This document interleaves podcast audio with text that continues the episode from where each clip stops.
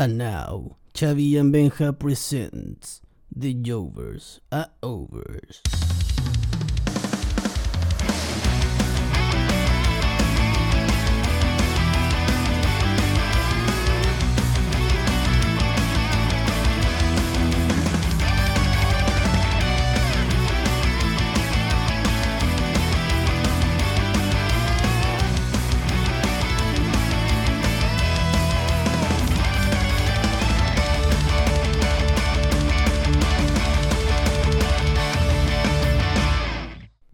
Este programa representa solamente la opinión de dos fanáticos del wrestling.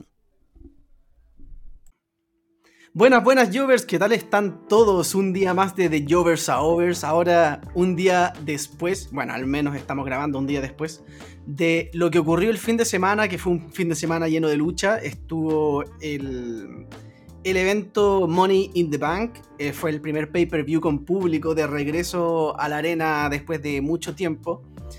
Así que vamos a, a estar comentando acá todo lo que ocurrió en este evento. ¿Cómo están ustedes, Xavi, Andrés? ¿Cómo vivieron este fin de semana luchístico y de elecciones? Y de elecciones presidenciales, no, primarias presidenciales, perdón. Primarias.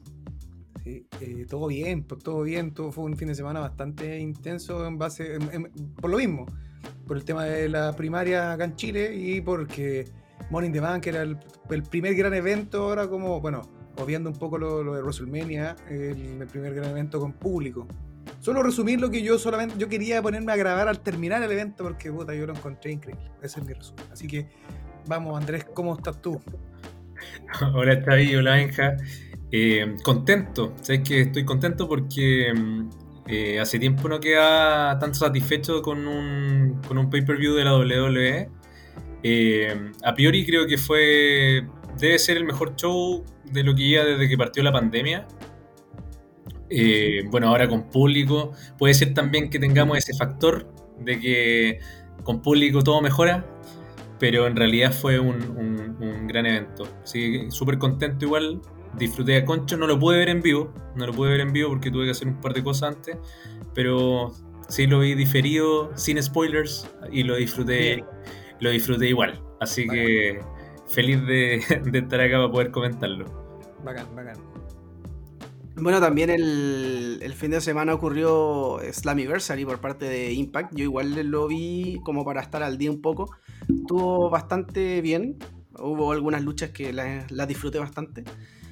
Pero bueno, básicamente en- fue un, un- Desde el viernes ya con el primer SmackDown con público, que fue un muy buen episodio de SmackDown. Sí. Eh, luego al día siguiente Slammiversary para después el día siguiente Money in the Bank y hoy día Raw, de hecho ahora lo están dando en simultáneo mientras nosotros estamos grabando, que decidimos por temas de tiempo sacrificar un poquito de Raw para, para grabar porque si no era ya grabar mañana y después eh, subirlo quizás cuando. Y se pierde un poco el hype también de lo que fue el fin de semana, entonces hay que aprovechar el, el momento. Sí, pues. Así que, bueno, yo digo desde ya que para mí es, bueno, para mí lejos el, el mejor evento del año y también me atrevería a decir que es el mejor evento quizás desde la pandemia, desde que empezó la pandemia. Eh, fue un evento bastante bueno desde, desde todo, o sea, ya ver la arena llena con público, el público reaccionando a todas las luchas. eh, como me, atrevería a decir que incluso hasta la escenografía que igual no era tan eh, creativa, digamos, era como la pantalla LED, pero se veía bastante bien eh, todo, desde la puesta en escena hasta el, el performance de, de- de todos, porque se nota, se nota también cuando los luchadores están motivados por la energía del público y- y- y se nota mucho. Así que creo que todo salió bastante bien. La cartelera creo que era bastante eh, buena. O sea, eh, era... Para que este evento nos decepcione tenían que pasar WWE cosas que de repente uno dice como ya, como mierda pasó esto. Pero en verdad era, era difícil que nos pudiese decepcionar porque la cartelera en general estaba buena. Así que vamos a ir comentando un poquito. Eh, yo creo que primero debe. Bueno, eh, antes de empezar a hablar lucha por lucha, no sé si tienen algo más que, que aportar a, a- a lo que es a nivel general el show. Quizás. eh, no, no necesariamente el nivel de lucha, sino que otras cosas, así como el, O sea, el este- yo creo público. que el- nada- Yo creo que más que nada este show va a quedar como de, estos- de los grandes shows como de, de la historia, pero por un tema netamente que marca un... Puta, no sé si un antes y un después, pero sí marca esta vuelta al público y además, como dijiste tú, fue un show redondito, con harta... Con harto power, un show que tuvo una buena cartelera, una buena re- recepción del público, una buena performance de los mismos luchadores. eh, se armaron caminos hacia SummerSlam, que es ahora el, pay-per-view que, que lo hemos conversado, que supuestamente es al que le, al que le tienen las fichas como para ponerle todo ahí la, la carne a la parrilla. Eh, creo que va a ser un show que va a marcar un, marca un precedente de este año. Bueno, y en, y en el, y en el tema de lo que de lo ocurrido pandemia hasta ahora, porque podría haber sido un, un show, claro, vuelve el público, un show planito, pues ya quedáis como con la sensación de que ya es el show con el que vuelve la gente. Pero yo creo que es más que eso, o sea, fue como un show eh, tremendo en todo sentido. Eh, y lo hablábamos delante, no sé, no creo que sea eh, específicamente solamente por el factor del público de vuelta, sino porque toda la performance del, del- del espectáculo en general fue muy buena. Esa es mi, como mi opinión. Sí, de hecho, eh, bueno, para mí Morning the Bank partió sí o sí el viernes. Yo tampoco pude ver el eh, eh, SmackDown Puta en vivo. ¿Hasta cuándo? No, no lo pude ver en vivo, lo, lo tuve que ver diferido también, pero también sin spoilers, así que lo disfruté, lo disfruté súper, o sea, harto. Y, y- y sobre todo el, el inicio, porque ver una arena cerrada de la WWE llena de gente, cuando sale Edge y todos se vuelven locos, eh, ¿sabéis que me dieron unas ganas de llorar, weón? Me dieron, me dieron ganas de llorar, tenía la, la piel así como gallina, weón. Eh, en, en serio que fue súper súper emocionante como cuando estáis entrando a un evento en vivo de la W o cuando hay un concierto y la gente o se apagan las luces y la gente grita pero me pasó lo mismo pero detrás de la pantalla así que mm, Y no solo Edge, y no solo. De hecho, cuando aparece Mr. McMahon. Sí, sí. La gente, la gente cantando, ¿no? Chasing Hell. Fue, fue bueno, fue buena esa, esa vuelta del público ahí. Vince solo hizo, un- creo que fue como dos palabras, digo, ¿dónde mierda habían estado? Y se fue. claro me encantó, me encantó lo que dijo. No, Sí. no se fue con el discurso emotivo, No. que en WrestleMania fue ese momento cuando dijo, Claro. ¡ay, qué bacán que volvieron! Acá fue como, ¿dónde mierda habían estado? Chao. Y se fue. Y, se fue. y ahí Me, encantó, claro. sí. Fue muy buena manera de empezar. Qué bueno que, que- que- que hablaste de SmackDown, eh, Andrés, porque desde ahí, claro, desde ahí parte ya esta atmósfera, desde ahí se empieza a construir esto que pasó el domingo en Money in the Bank. te da todo Sí, el de hecho, de hecho, yo- a mí yo también me emocioné bastante y diría que también estuve así como, weón, al borde de las lágrimas, weón. Yo estaba, me- menos mal que, que no había nadie acá como para ser testigo de eso. oye pero está bien Pero, está bien no, está sí bien. está bien. yo, yo el Eh, que no, no, no- no no, tengo- yo también. Yo también. Sí, sí, hay que meterlo. Y. Pero, pero para mí no fue con la entrada de Edge, sino que fue al principio, con toda la promo así como de, de- que dieron, y después se corta la promo y eh, hay como una toma como, como si fuese eh, de, de la grúa de, de la cámara que, que apunta toda la arena y está todo lleno y todos levantando los carteles. Ahí me, me- me dieron ganas de, de llorar. De verdad era como ver. Me sentía raro, sentía que no estaba viendo un show de ahora, sentía que era como un show antiguo, no sé. Sí, es que sentí sí, como estar volviendo a la normalidad weón es Claro, como Los Weón. gringos cero COVID. Los gringos en el weón, yo, yo trataba de hacer el ejercicio solamente como por el morbo y yo veía ningún culiado con mascarilla y dije, what? en in the Bank hubo más gente con mascarilla sí. Pero, pero yo creo que, no sé, weón, es, es un tema, yo creo, la, la emoción también. Sí, pues demás. Es que vais con, con el pensamiento solo disfrutar de pasarlo bien, entonces no te andáis preocupando de que puta te vaya a pegar un bicho, weón, no sé. Aparte que igual Estados Unidos ha avanzado un poquito más el tema de las vacunas, entonces, eh, no sé. Yo, yo creo que en el mundo tenemos que aprender a vivir con esto y ir, Sí. ir disfrutando las cosas nomás. O sea, el que quiere Sí. ocupar mascarilla bien, el que no la quiere ocupar bien también. No, y el tema de la vacuna también es súper, eso también es súper. Obvio, obvio. Yo no estoy para nada de acuerdo con eso, la verdad, pero. eh, ¿En los shows tú, tú obligarías a toda la gente a estar con mascarilla? no, o Yo sea, me refiero para a los shows. Para partir yo no estoy de acuerdo con que vuelva el público ahora. bueno, es que mira, para ser honesto, para ser, súper honesto, no conozco cómo está Estados Unidos en este momento, así que sería quizás un poco injusto, porque quizás el, eh, mm, quizás ellos sí lo tienen más controlado, lo dudo porque son un país bastante grande con diferentes estados y se mueven mucho los gringos entre estado y estado. Pero eh, sí, o sea, eh, obviamente es súper emocionante ver público, pero siempre me ha dado esa inseguridad. De hecho, por ejemplo, yo tengo una tía que vive allá en, en, Vermont, en Vermont, vive, vive allá y hace poco fue con fue a un partido de fútbol allá, un de fútbol femenino, el estadio lleno. Lleno y todos sin mascarillas. Y yo le pregunté, hola, ¿cómo están? hoy qué, bueno que fueron al partido y toda la cuestión. Y yo le dije, oye, y no veo a nadie con mascarillas, ¿qué onda? Y me dice así como, no, es que acá cuando ya te vacunáis ya te olvidáis de la mascarilla. Algo que, Mira, yo, ahí la verdad no, quiero eh, no, quiero asumir cosas, ¿cachai? Pero todos sabemos que al menos las vacunas que nosotros estamos usando acá, eh, una vez que uno se las pone, no es que tú ya no te contagies, o sea, no vaya a terminar eh, hospitalizado, pero, pero no, no es que no te vaya a contagiar. Yo baja un poco, claro, el espectro, te baja quizá Claro, claro pero igual hay diferencia ya, Benja, en Estados Unidos, porque yo creo que la mayor parte de la población está con Pfizer.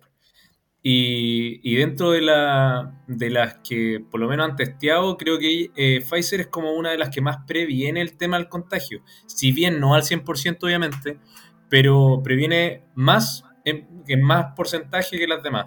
Entonces, yo creo que los norteamericanos obviamente se, confían de eso y también hay estados que eh, últimamente han levantado todas las medidas y no no es de extrañar también que los tres shows de este año, que son los tres shows grandes que ha hecho, o que va a ser W, w que fue en Tampa el primero, WrestleMania, después Texas y ahora Las Vegas, en los tres estados ya no, no tienen estas restricciones, porque son uno de los que abrieron con más anticipación todo el tema.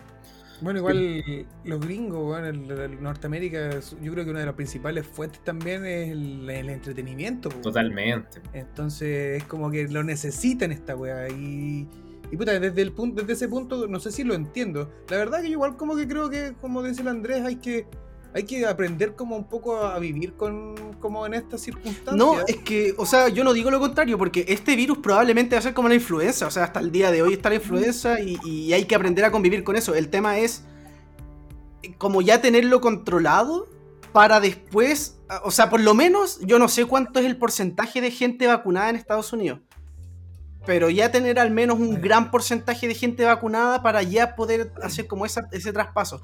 Ahora, igual, te, vuelvo y repito, estoy hablando desde un desde una emoción interna más de datos, porque no tengo un gráfico acá con los datos de Estados Unidos, con acá estos son los contagiados, estos son los vacunados, no tengo idea. Quizás allá está la raja, y bacán que pueda, porque uno como fan igual quiere ver público, o sea, ¿para qué estamos con cosas? O sea.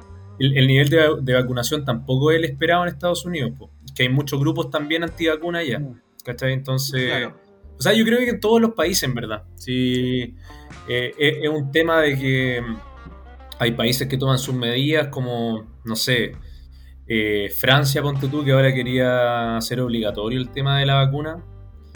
Eh, eso no sé, bueno, yo encuentro que en realidad la persona es libre de, de si se coloca o no la vacuna si es que, toma sus precauciones, o sea, es su cuerpo. Eh, claro, o sea, yo no te puedo obligar a que te pongas la vacuna. Lo que sí es que si por a ese motivo crees que podéis tener algún síntoma de eso, andáis con todo, cualquier cosa, puta, ocupa mascarilla para no contagiar al resto, preocúpate del resto también. ¿Cachai? Pero en realidad, bueno, vamos, ese es otro tema. Yo creo que. Bueno, sí. bueno, en verdad, yo, mi postura es bastante. Mi postura igual es como muy. En ese sentido. Yo soy súper pro vacuna, obviamente. Siempre voy a querer que todos se vacunen por un tema de, de preocuparse por el resto. Pero sí también estoy de acuerdo con que no hay que obligar a la gente a nada. Incluso cuando dicen que la votación debe ser obligatoria, yo no estoy de acuerdo. No estoy de acuerdo con obligar a la gente. Pero sí estoy de acuerdo con educar. Y ahí creo que nos caemos mucho, nos caemos mucho en todo el sentido. no solo en Chile. A la constituyente o a la, o a la presidencia. Te quiero ahí, weón. Ahí. ¿De qué Boric? ¿Qué Sichel, weón? Yo ahí. Puelma, presidente. vamos a votar por Puelma. Sí, weón. Oye, ya estamos. Estamos dándonos mucha vuelta en algo que no tiene nada que ver con el show, está pero. Bien. está, bien, está bien que contextualicemos eso, en Son temas de contingencia, Benjamín. Sí. Imagínate que eh, en todo eso se basa que después puedan venir nuevamente nuestros ídolos y nuestros superhéroes a vernos acá a tierras sudamericanas. Claro, claro, la posibilidad de, también de poder ir a verlos, bueno, cuando la economía esté de- del lado del bolsillo de uno, exactamente, pero, Así es. pero hay que estar atento a todo eso, a todo esto que está sucediendo con, con el mundo y, y COVID-19. Y- De hecho, todo esto fue para, eh, para dar el anuncio de que vamos a comenzar el nuevo podcast. Tres eh, Jovers que quieren ser constituyentes. No, no, vamos, pero la verdad, vamos a abrir un crowdfunding para que nos depositen y poder ir al próximo WrestleMania. Esa es la verdad. eso es- estaría- no estaría malo. weón. no. Podríamos hacer una encuesta, así, como ya si alguno de nosotros le, le achunta todas las predicciones de un evento, le- le- se le abre una cuenta de ahorro para que todos los fans le tiren plata y Xavi, Una, el más una cercano. luquita, una luquita, bueno, da lo mismo, pero todo suma. Sí, hablando de predicciones, Xavi ahí nos llevó la delantera. La hay que felicitarlo. Sí, no hay que ser mal perdedor, sobre todo yo que soy face. Bien. No, no puedo ser mal perdedor y tengo que admitir que Xavi la hizo, eh, acertó en la gran mayoría de las luchas, así que Fallé solo en una, weón. Fallé solo en fallaste solo en una.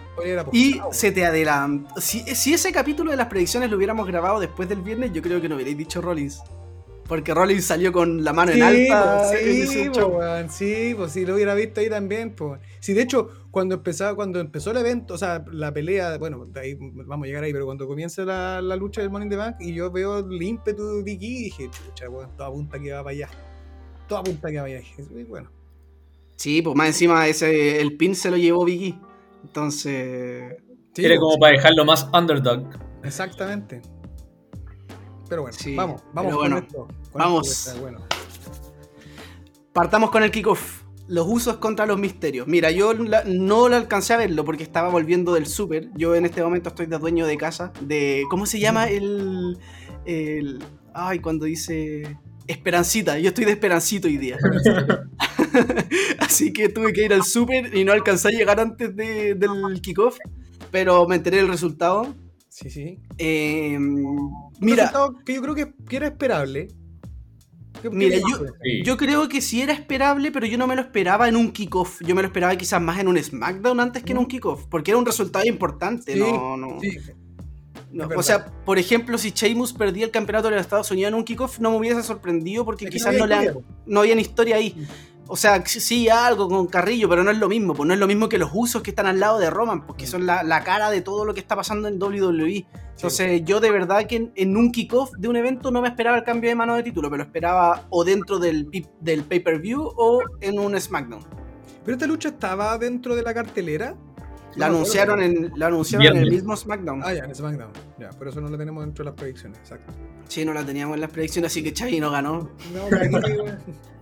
En todo caso, si hubiese estado esa lucha, yo creo que eh, personalmente hubiese dicho que retenía eh, Misterio y, y Dominic por, por el simple hecho de que pensaba que podían tener revancha en SummerSlam. Pero, pero bueno. Luchísticamente entonces, Benja, no pudiste ver, no, no, no lo viste en diferido tampoco después. No, vi como un highlight nomás. No, Ya. no vi- la lucha. ¿Tú, Xavi, la viste? Lo mismo que el Benja. Yo llegué a las 8. Lo que pasa es que yo la vi en la casa de un amigo, acá muy cerca de donde vivo yo. eh, un par de cuadras nos juntamos a ver la- el evento y llegué a las 8. Entonces yo andaba dejando mi pequeño antes con anticipación. Ah, por eso, el Y, querubín. y, y, claro, partí el tiro con, con el evento en sí, no con el kickoff. Así que lo mismo que el Benja, vi highlights y cosas por el estilo. A mí me da risa porque voy a dejar en evidencia, voy a, exp- eh, eh, a exponer a Xavi cuando ocurre el, el primer resultado, que él fue el que le achuntó a las predicciones, manda un audio, se escucha el amigo cagado de la risa de atrás, Sí. porque lo dijo tan eufórico. Es que estaba contento, weón. Dije, lo logré. Weón, es que era una weá. Bueno, ahí vamos a llegar. No era, no era dentro de las, las que uno podría decir como, oh, esta weá está papita, sino que fue como una buena Sí, predicción. estaba, estaba difícil, weón, estaba difícil. Yo me costó mucho elegir esa, pero vamos a hablar ya en la primera del Milker. Ahí vamos a hablar. Eh, Mm. bueno, personalmente yo sí vi la de lucha de los usos y contra los misterios, porque como les comenté hace un rato, no, no pude ver el evento en vivo, entonces lo empecé a ver como a las 12 de la noche y lo terminé como a las 3 de la mañana. Pero valió la pena, he dormido poco, pero estuvo bueno el show, entonces esa lucha estuvo entretenida. Eh, de hecho, debo, debo reconocer de que en, en, uno de los capítulos anteriores había comentado que no me gustaba para nada Dominic, que ojalá lo retiraran, pero sabes que con la vuelta del público encuentro que engancha bien eh, y, y, está sacando movidas bastante interesantes que antes no se le había visto. Así está muy pulido, sí, yo encuentro que Dominic ha mejorado mucho. Sí, así que, así que eh, retiro lo dicho. Eh, creo que, que, Dominic sí ha mejorado. Eh, me gustó ver, en, porque ya ha estado utilizando hartas técnicas en conjunto con Rey Misterio. Eh, utilizaron un, un, un, bombazo modificado que, que Dominic levantó Rey Misterio, lo tiró encima de los usos. Mm. Tuvo bastantes cosas interesantes. Así que eh, el ritmo de la lucha estuvo entretenido. De hecho, la, gente al principio partió lento, pero por ser la primera lucha, después se fue enganchando y, terminó con, con, caídas falsas. Eh, lo uso eh, a punto de ganar con, una super kick y después la plancha. Y Misterio eh, hizo el kick out a los 2.99. La gente se volvió loca. Después todos pensábamos que iba a retener los misterios. Y los usos ganan con su trampita de, que en realidad no se vio como tanta trampita porque eh, en ningún momento como que Rey había desplazado a, a, uno de los usos en el tema del conteo. ¿Mm? Pero aún así fue un resultado que para mí fue un poco sorpresivo por, porque se dio ahora. No era sorpresivo porque iban a ganar los usos, porque yo creo que la historia siempre fue para allá. Pero fue un, una buena lucha para, para iniciar el, el, camino hacia el main card. Eh, duró 11 minutos aproximadamente y fue bastante entretenida. No la vería de nuevo, pero sí fue entretenida. Muy buen resumen de, de la lucha. Y sí. Buen, y buen, bueno, como dijimos, un buen, por lo menos los tres coincidimos en que el, es el, el, resultado que esperábamos o ahora o un poquitito más adelante porque veíamos a esta eh, tripleta de, de la familia del jefe tribal con, con, todos los oros, o sea, con, con el campeón de pareja ahora y el campeón mundial. The Bloodline, Drape and Gold, como en su yeah. tiempo lo estuvo Undisputed Era. Muy bien. Oh, estaría muy bacán. Bueno, ya no se va a dar, pero un Undisputed Era contra contra la facción de Roman. Bloodline. Igual sería, y ese igual sería como su Dream Match. Sí. Por cómo están buqueados los, o bueno, ya Undisputed Era está separado, pero en su momento cuando Undisputed Era dominaban NXT, ahora con los usos Roman dominando SmackDown, un, un encuentro de dominación. Hubiera, hubiera, estado interesante. Pero bueno, vámonos entonces a lo que es la primera lucha del show principal, digamos. Acá ya empieza con todo el evento, digamos, ya eh, la gente se veía que estaba súper entusiasmada con volver a ver lucha. Y la lucha que abre el show... Eh, creo que bueno, es una buena decisión que haya abierto el show. Sobre todo porque quizás en el papel no era la lucha más interesante.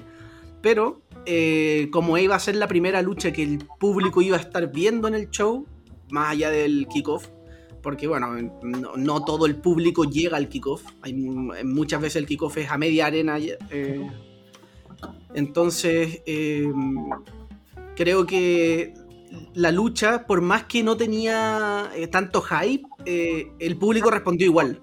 Y el público se notaba que quería ver lucha porque reaccionaba a gente que no necesariamente hubiese reaccionado en un tiempo normal con público, digamos, antes de la pandemia. Yo creo que muchas muchas de esas de, estas luchadoras no hubiesen tenido ni siquiera una reacción.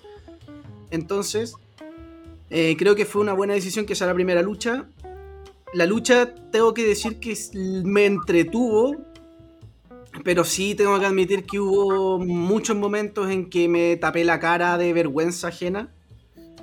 Y tiene que ver con el papel de entre Nicky H y Alexa Bliss. Sobre todo Alexa Bliss cuando trata de hacer sus superpoderes para bajar el maletín primero, después cuando a Vega la hace bajar de la escalera. No, yo de verdad que este personaje de Alexa Bliss se me fue a la mierda con esto, porque yo de verdad que Alexa Bliss a mí me, me gustaba el personaje oscuro, lo encontraba atractivo. Ahora de verdad que quiero que vuelva a su personaje antiguo, si es que va a seguir así. Es demasiado, porque yo creo, yo creo, bueno, yo te creo los, los poderes como entre comillas como eh, del Undertaker Claro, que saque fuego así. a Claro, la luz. Yo no, pero claro, cuando Alexa apagaba las luces o se caían cosas, es parte ya de la atmósfera del personaje. Pero ya llegar al punto de tener como esta. ¿Cómo se le llama? Em, El control mental de la claro, gente. como el control mental y movimiento. Eso ya es como que ya te pasaste un poco para lo burdo. Dentro del wrestling, eh, que es como cuando trajeron a Robocop en la WSW, es como una estupidez, creo yo, más que, más que sumarle al personaje. Creo que, o por lo menos al fans más como de nuestro tipo, eh, que aprecia otro tipo de cosas, no te va a convencer jamás. De hecho, como le pasó al Benjamín, también me pasaba. De repente, cuando empezaba con estos jueguitos como de, de hacer que se, con Selina Vega como que subía y bajaba, estaba como controlándola, era como que ay, me daban ganas como de mirar para el lado, era como de puta, qué vergüenza esta mierda. De verdad que cuando pasaban ese tipo de cosas, yo menos mal que estaba solo, porque por ejemplo, si hubiese estado con mi familia y hubiese aparecido alguien al lado, me hubiese dado vergüenza decir, mira, yo, yo soy fan de la lucha libre. bueno, eh, pero me pasó de, incluso en un capítulo de... No, fue en Hell in a Cell, Cuando al- al- controla la mente de Naya Jax y le pega una cachetada al- Reginald. a, a Reginald, Sí. eh, ahí yo lo estaba viendo y mi hermano estaba al lado. Y mi hermano puso una cara así como, ¿qué es esta weá? Y yo como, "Oh, no soy fan de esto. He dicho, es un comercial, es parte de un comercial, están vendiendo productos para niños. Sí, es que ya de verdad que llega un punto que, que- bueno, yo siempre lo he pensado, que la lucha libre te tiene que vender, dentro de su guion y dentro de su espectáculo, te tiene que vender cierto realismo. O sea, no te pueden contar que un weón te controla la mente o que aparece un puta, un monstruo gigante, weón, cuando sabemos que esas weas nunca van a pasar en la vida real. Porque Yo por creo- último, eh, como decías tú, o sea, por ejemplo, esa wea de apagar y, y- y prender las luces y aparecer de la nada, esas cosas igual a la gente le queda como, oh, igual sé que está arreglado, pero ¿cómo lo hizo igual? ¿Cachai? Claro. O sea, igual tenía su misticismo. O sea. Yo creo que el tema de, del o sea, como de ir un poco más como de exacerbar ciertas cosas funciona o hubiesen funcionado en la modalidad pandemia, donde tenéis como la posibilidad de hacer weas más como de eh, producto más como elaborado a nivel, a- a nivel cinematográficamente. ¿Cachai? Ahí meter la historia como ah, con un trasfondo culiado con efectos especiales. donde Como lo hicieron con Wyatt con Orton, po. Claro, o Porque sea, ellos ahí, no ocuparon harto, harto ese tema y, y el- y cuando estaba primero votado, ponte tú, eh, Bray Wyatt y después estaba The Finn. eh, Claro, porque eran esos tiros de cámara que eran súper interesantes porque en pandemia sí te pasaba algo distinto. Como, no sé, pues esa lucha de AJ Styles contra el Undertaker, que, que al final eh, eran buenos productos. ¿Cachai?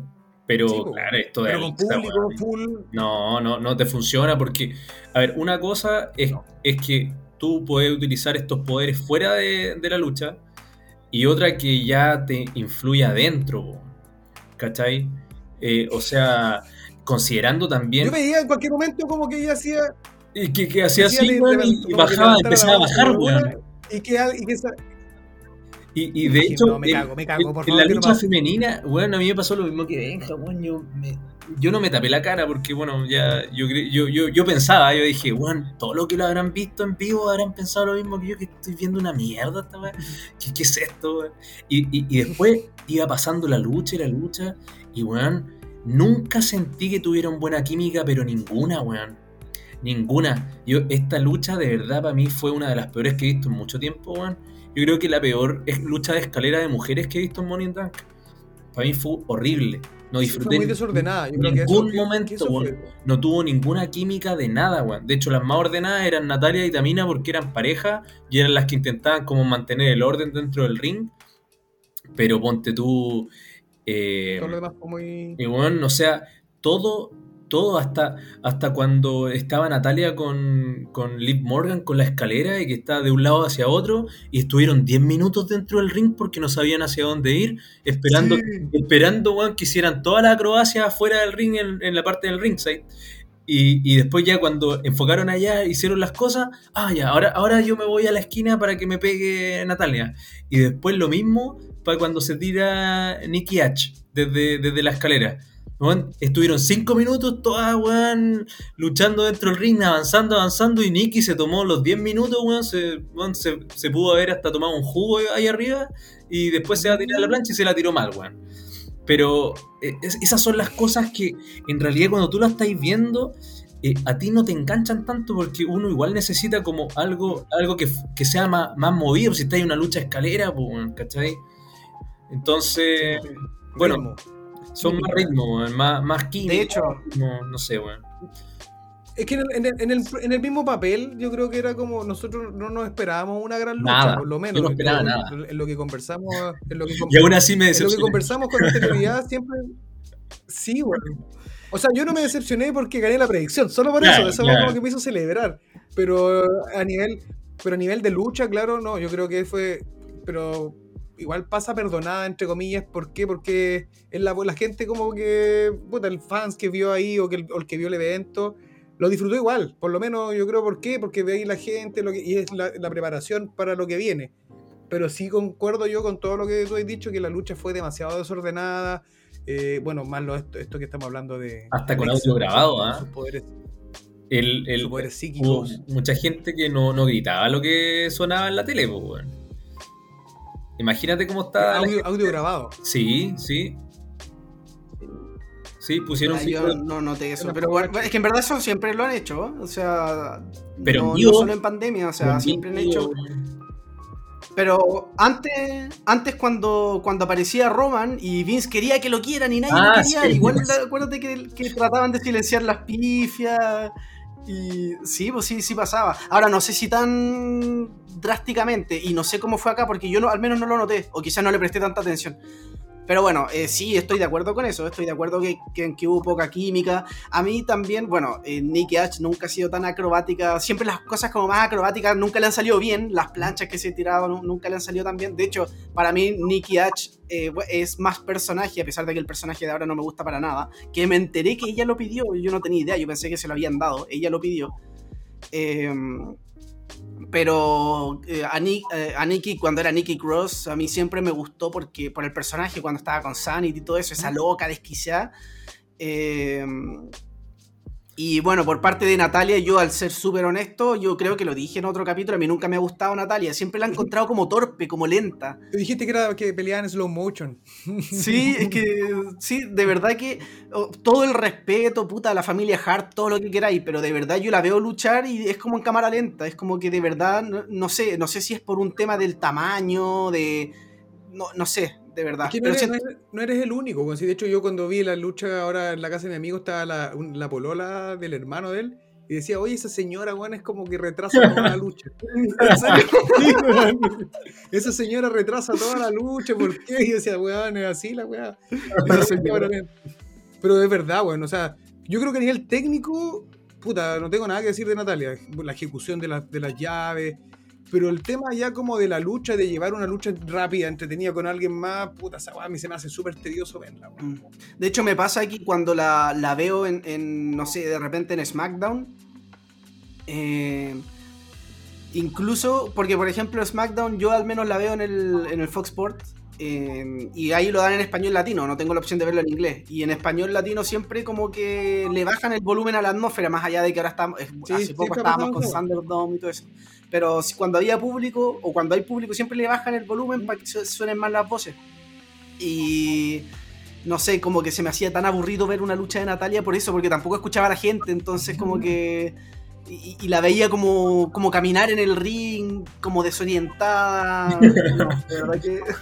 Y para qué decir Tamina, o sea, lo- Tamina de verdad que no, es como... Uno, Ah. la, uno la ve y dice, estamina, weón.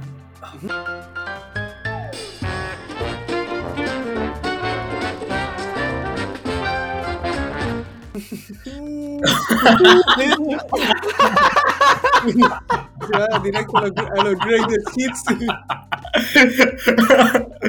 Tenía una talla fome, obviamente. Tenía- Está bien, está bien, está bien. La voy a- la voy a- de hecho, la voy a anotar en mi cuadernillo. De, Hay que agregarle un efecto de audio ahí Sí, cuando sí, subamos sí. wea. Totalmente, weón. Oye, y a, a todo esto, esta lucha igual no fue tan corta, weón, duró como 15 minutos. Mm. A mí como, eh, como digo, la lucha no, igual me entretuvo a ratos porque puta es una lucha de escaleras, igual el público también, pero era una lucha que yo tampoco me esperaba nada. Y, y también estaba disfrutando todos los momentos donde no estaba Alexa. Puta que disfruté cuando la taparon en escalera, weón. Aunque ya veía que se levantaba igual con sus poderes. Eso Y- pensé, weón. En un momento eso pensé. Yo dije, weón, la están colocando todas las escaleras, pero la estaban colocando todas como para el lado derecho de ella. Y para el lado izquierdo tenía una escalera encima nomás, po, weón.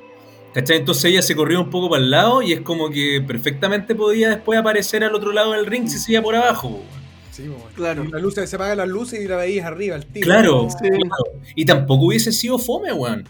¿Cachai? Considerando lo que habíamos conversado la, la vez anterior cuando dijimos que después quería, a lo mejor podría haber intentado controlar a, a Nicky H y que al final Nicky H eh, no, no sucumbía frente a sus poderes mentales y la empujaba y podía ganar, tampoco era un mal final. Pero, Sí. pero bueno, el, el otro final que se dio es como el típico que, que uno a veces veía en las luchas generalmente cuando estaban todos los participantes o casi todos en tres escaleras y uno sabía que no iba a ganar nadie, pues, pero en este caso sí ganó alguien. Así que el, el final igual Sí, fue... sí, sí, sí, fue súper. El, el final sí, sí, yo le puedo dar el visto bueno porque, porque fue, fue nuevo, ¿cachai? Fue, fue algo diferente. Sí, yo quiero, yo quiero agregar dos cosas. Y la segunda la, va a ser un poco chistoso. Pero lo primero es que sí, quiero destacar que a pesar de que el resultado a mí no me gusta, porque no me gusta Nicky H, no me gustan estos personajes tipo el huracán, que son poco creíbles para ser main eventers. Pero la forma que ganó, yo pensé que literalmente ya no iba a hacer nada en toda la lucha y que iba a llegar y iba a ganar. Porque era la. Así fue como le ganó a Charlotte, así fue cuando le ganó a Ria, que aguantó los dos minutos nomás. Yo pensé que iba a ser algo así. Que ella eh, estaba, iba a estar toda la lucha afuera y de repente de la nada iba a llegar, iba a subir y iba a ganar. Volarnos. Y. claro, y. Y por suerte, el, el final fue súper inteligente porque fue como de alguien. Un, un bio, así como diríamos acá en Chile. Como todos eh, luchando arriba y ella de la nada, mm, me voy por acá, un poquito por acá, saco el su- maletín. Su chispeza. Sí, no, me, me gustó, dentro de todo me gustó cómo ganó. Y lo otro que quería comentar, que creo que va a ser ya para un poco para el chiste, es que puta que éramos, que fuimos inocentes, weón, nosotros diciendo la sorpresa va a ser Becky Lynch, weón, va a ser Tony Storm, Tamina, pues, weón. De hecho, de hecho, el viernes, el viernes cuando lo anunciaron, te mandé el pin de pantalla y te puse, ahí quedó Becky Lynch. Oh. De verdad que me dio mucha risa cuando supe que, que iba a ser Tamina. Oh, es que de verdad iba a ser. Era. Es que ni siquiera fue como ya agregaron a Naomi, que tampoco me gusta, pero por último, lucha, ya, bien. Pero si hay alguien que yo me considero, no sé si hater, porque no me gusta la palabra hater, pero sí me, me considero como muy anti-Tamina, porque no me gusta para nada. Y que justo haya sido ella la que reemplaza, la, o sea, la que haya sido la sorpresa es como que de la nada en el, en el de hombres, por ejemplo, haya un lesionado y te digan que va a haber una sorpresa y aparece Mojo Rowley, así, no sé, por decir cualquier cosa. Recontratado.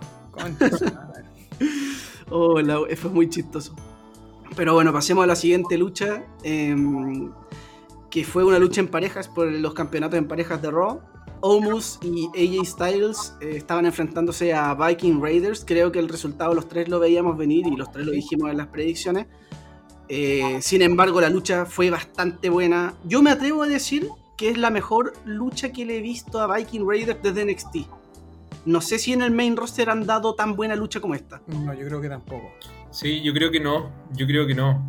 Una lucha que me gustó harto que tuvieron ellos fue esa triple amenaza contra el New Day y contra um, Grand Spirit Era en, en la serie sobrevivientes 2019, ¿Mm? que también estuvo entretenida, pero en parejas, entre solo dos parejas, sí creo que fue la mejor, en un pay-per-view por lo menos, de, de los Viking Raiders. Porque, porque sí se vio que el, el tándem como pareja, lo que había- hablábamos en las predicciones, como, como, como pareja, eh, son, son más que Omos y Styles en papel, por los años que llevan como pareja.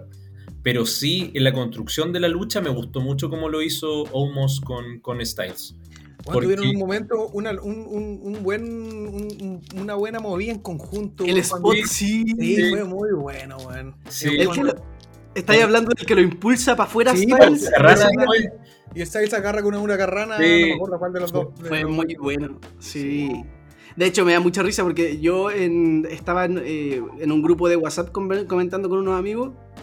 Y justo un amigo comenta, justo unos minutos antes de ese spot, dice, weón, ojalá se paren a Homos de AJ Styles, no tienen química juntos de pareja. Y justo viene ese movida y yo le dije, ¿qué estáis hablando? Que se queden para siempre juntos. Bueno, fue bueno. Es que, es que bacán verlo funcionar así, pues, weón, que, Mm. que está sacándole provecho el fenomenal, weón, que weón, todos sabemos, weón. Que es fenomenal, pues, Que eso, es, eso, es, eso es solamente lo que hay que decir. Weón, está- es fenomenal que necesitaba a un weón que lo hiciera lucir aún mejor, weón. Y ocupar esa como. Ese, tre- ese tremendo poste, weón, que anda trayendo a AJ Styles de Homos, ocuparlo con esa potencia de ser un weón gigante y la- que lo lance, weón, para poder complementar una movida, encuentro que es espectacular, weón. Entonces tienen que seguir haciendo ese, ese tipo de cosas. Es como un poco el papel que cumplían eh, Enzo y Cass cuando funcionaban bien en pareja, porque Big, eh, Big Cass era el grande y, eh, y Enzo era el que hacía como quizás el que volaba y hacía todas las cosas. O como, o como Y Joey cuando, lo- y cu- cuando separaste a, Cass y a Enzo Amore, se notó mucho que, que, eh, individualmente eh, nada, pues, bueno. O sea, obviamente el, el- acá yo estoy mencionando este caso por Omos, no por Styles, que todos sabemos que individualmente es fenomenal. Claro. Pero Omos tú lo sacáis de Styles y, y Omos tenéis que buscarle otra pareja porque individualmente Sí, va a cagar, ¿cachai? A mí, a mí se, me- se me- se me ocurre Humos como un protector de ninjas en, eh, contra lo- lo- los del campeonato crucero, contra los Viking Raiders. ¿Te acordás esa? Cuando salió Ah. el preview, ahí se fue la primera vez donde se vio a Humos, parece, po, que era como el protector de los ninjas. Era un Oh, no sé. que está- que está- cuando estaba con. con eh, ¿Cómo se llama este compadre? Eh, Tosawa. Que era el protector de Tosawa. El Omus. Yo no me acuerdo Homus. si me acordaba esa weá. Yo Sí. tampoco me acordaba. O sea, sí me acordaba del, de Fue en lucha. pandemia, weón. Creo que fue en pandemia. Creo que fue en Backlash del año pasado, weón. Pero, mira, no, mi, mi mente me puede fallar, pero, pero sí recuerdo haberlo visto como, como el, el, el guardaespaldas primero de. Es que es como la tarea, es como. Yo no lo imagino de otra forma si está solo. Mm, Porque en parte tampoco es un personaje que digamos carismático, que tenga buen bla bla. De hecho, cuando habla es como que weón, habla un de la Pero- última rumba. pero sí, el, me, me dio mucha risa como que cuando decía que esta es mi casa, esta es mi casa, cuando, cuando estaba luchando. Y, y- y lo otro que, que encontré súper inteligente de parte de Homos, que eh, eh, también entiende, entiende bien el tema de, de los momentos de la lucha, weón. Porque hizo bien la pega con respecto al- al- a los momentos que tenía que entrar, o cuando se vio que Styles estaba en, apuros, La- ¿cachai? empuja, empuja al- Y empuja. Fue Sí, muy buena esa weá, me encantó. Se- fue como, sale para acá mierda, y interrumpe la cuenta. Porque Claro. habían hecho el, eh, habían hecho el, el finisher, pues, el Sí. Viking Ex- Experience. Experience. No, Experience. Y, y fue como, y Omos sale para mierda, interrumpe la cuenta. No, Sí. fue muy bueno. No, a mí me gustó mucho la lucha, creo que de verdad fue Tuvo buena construcción.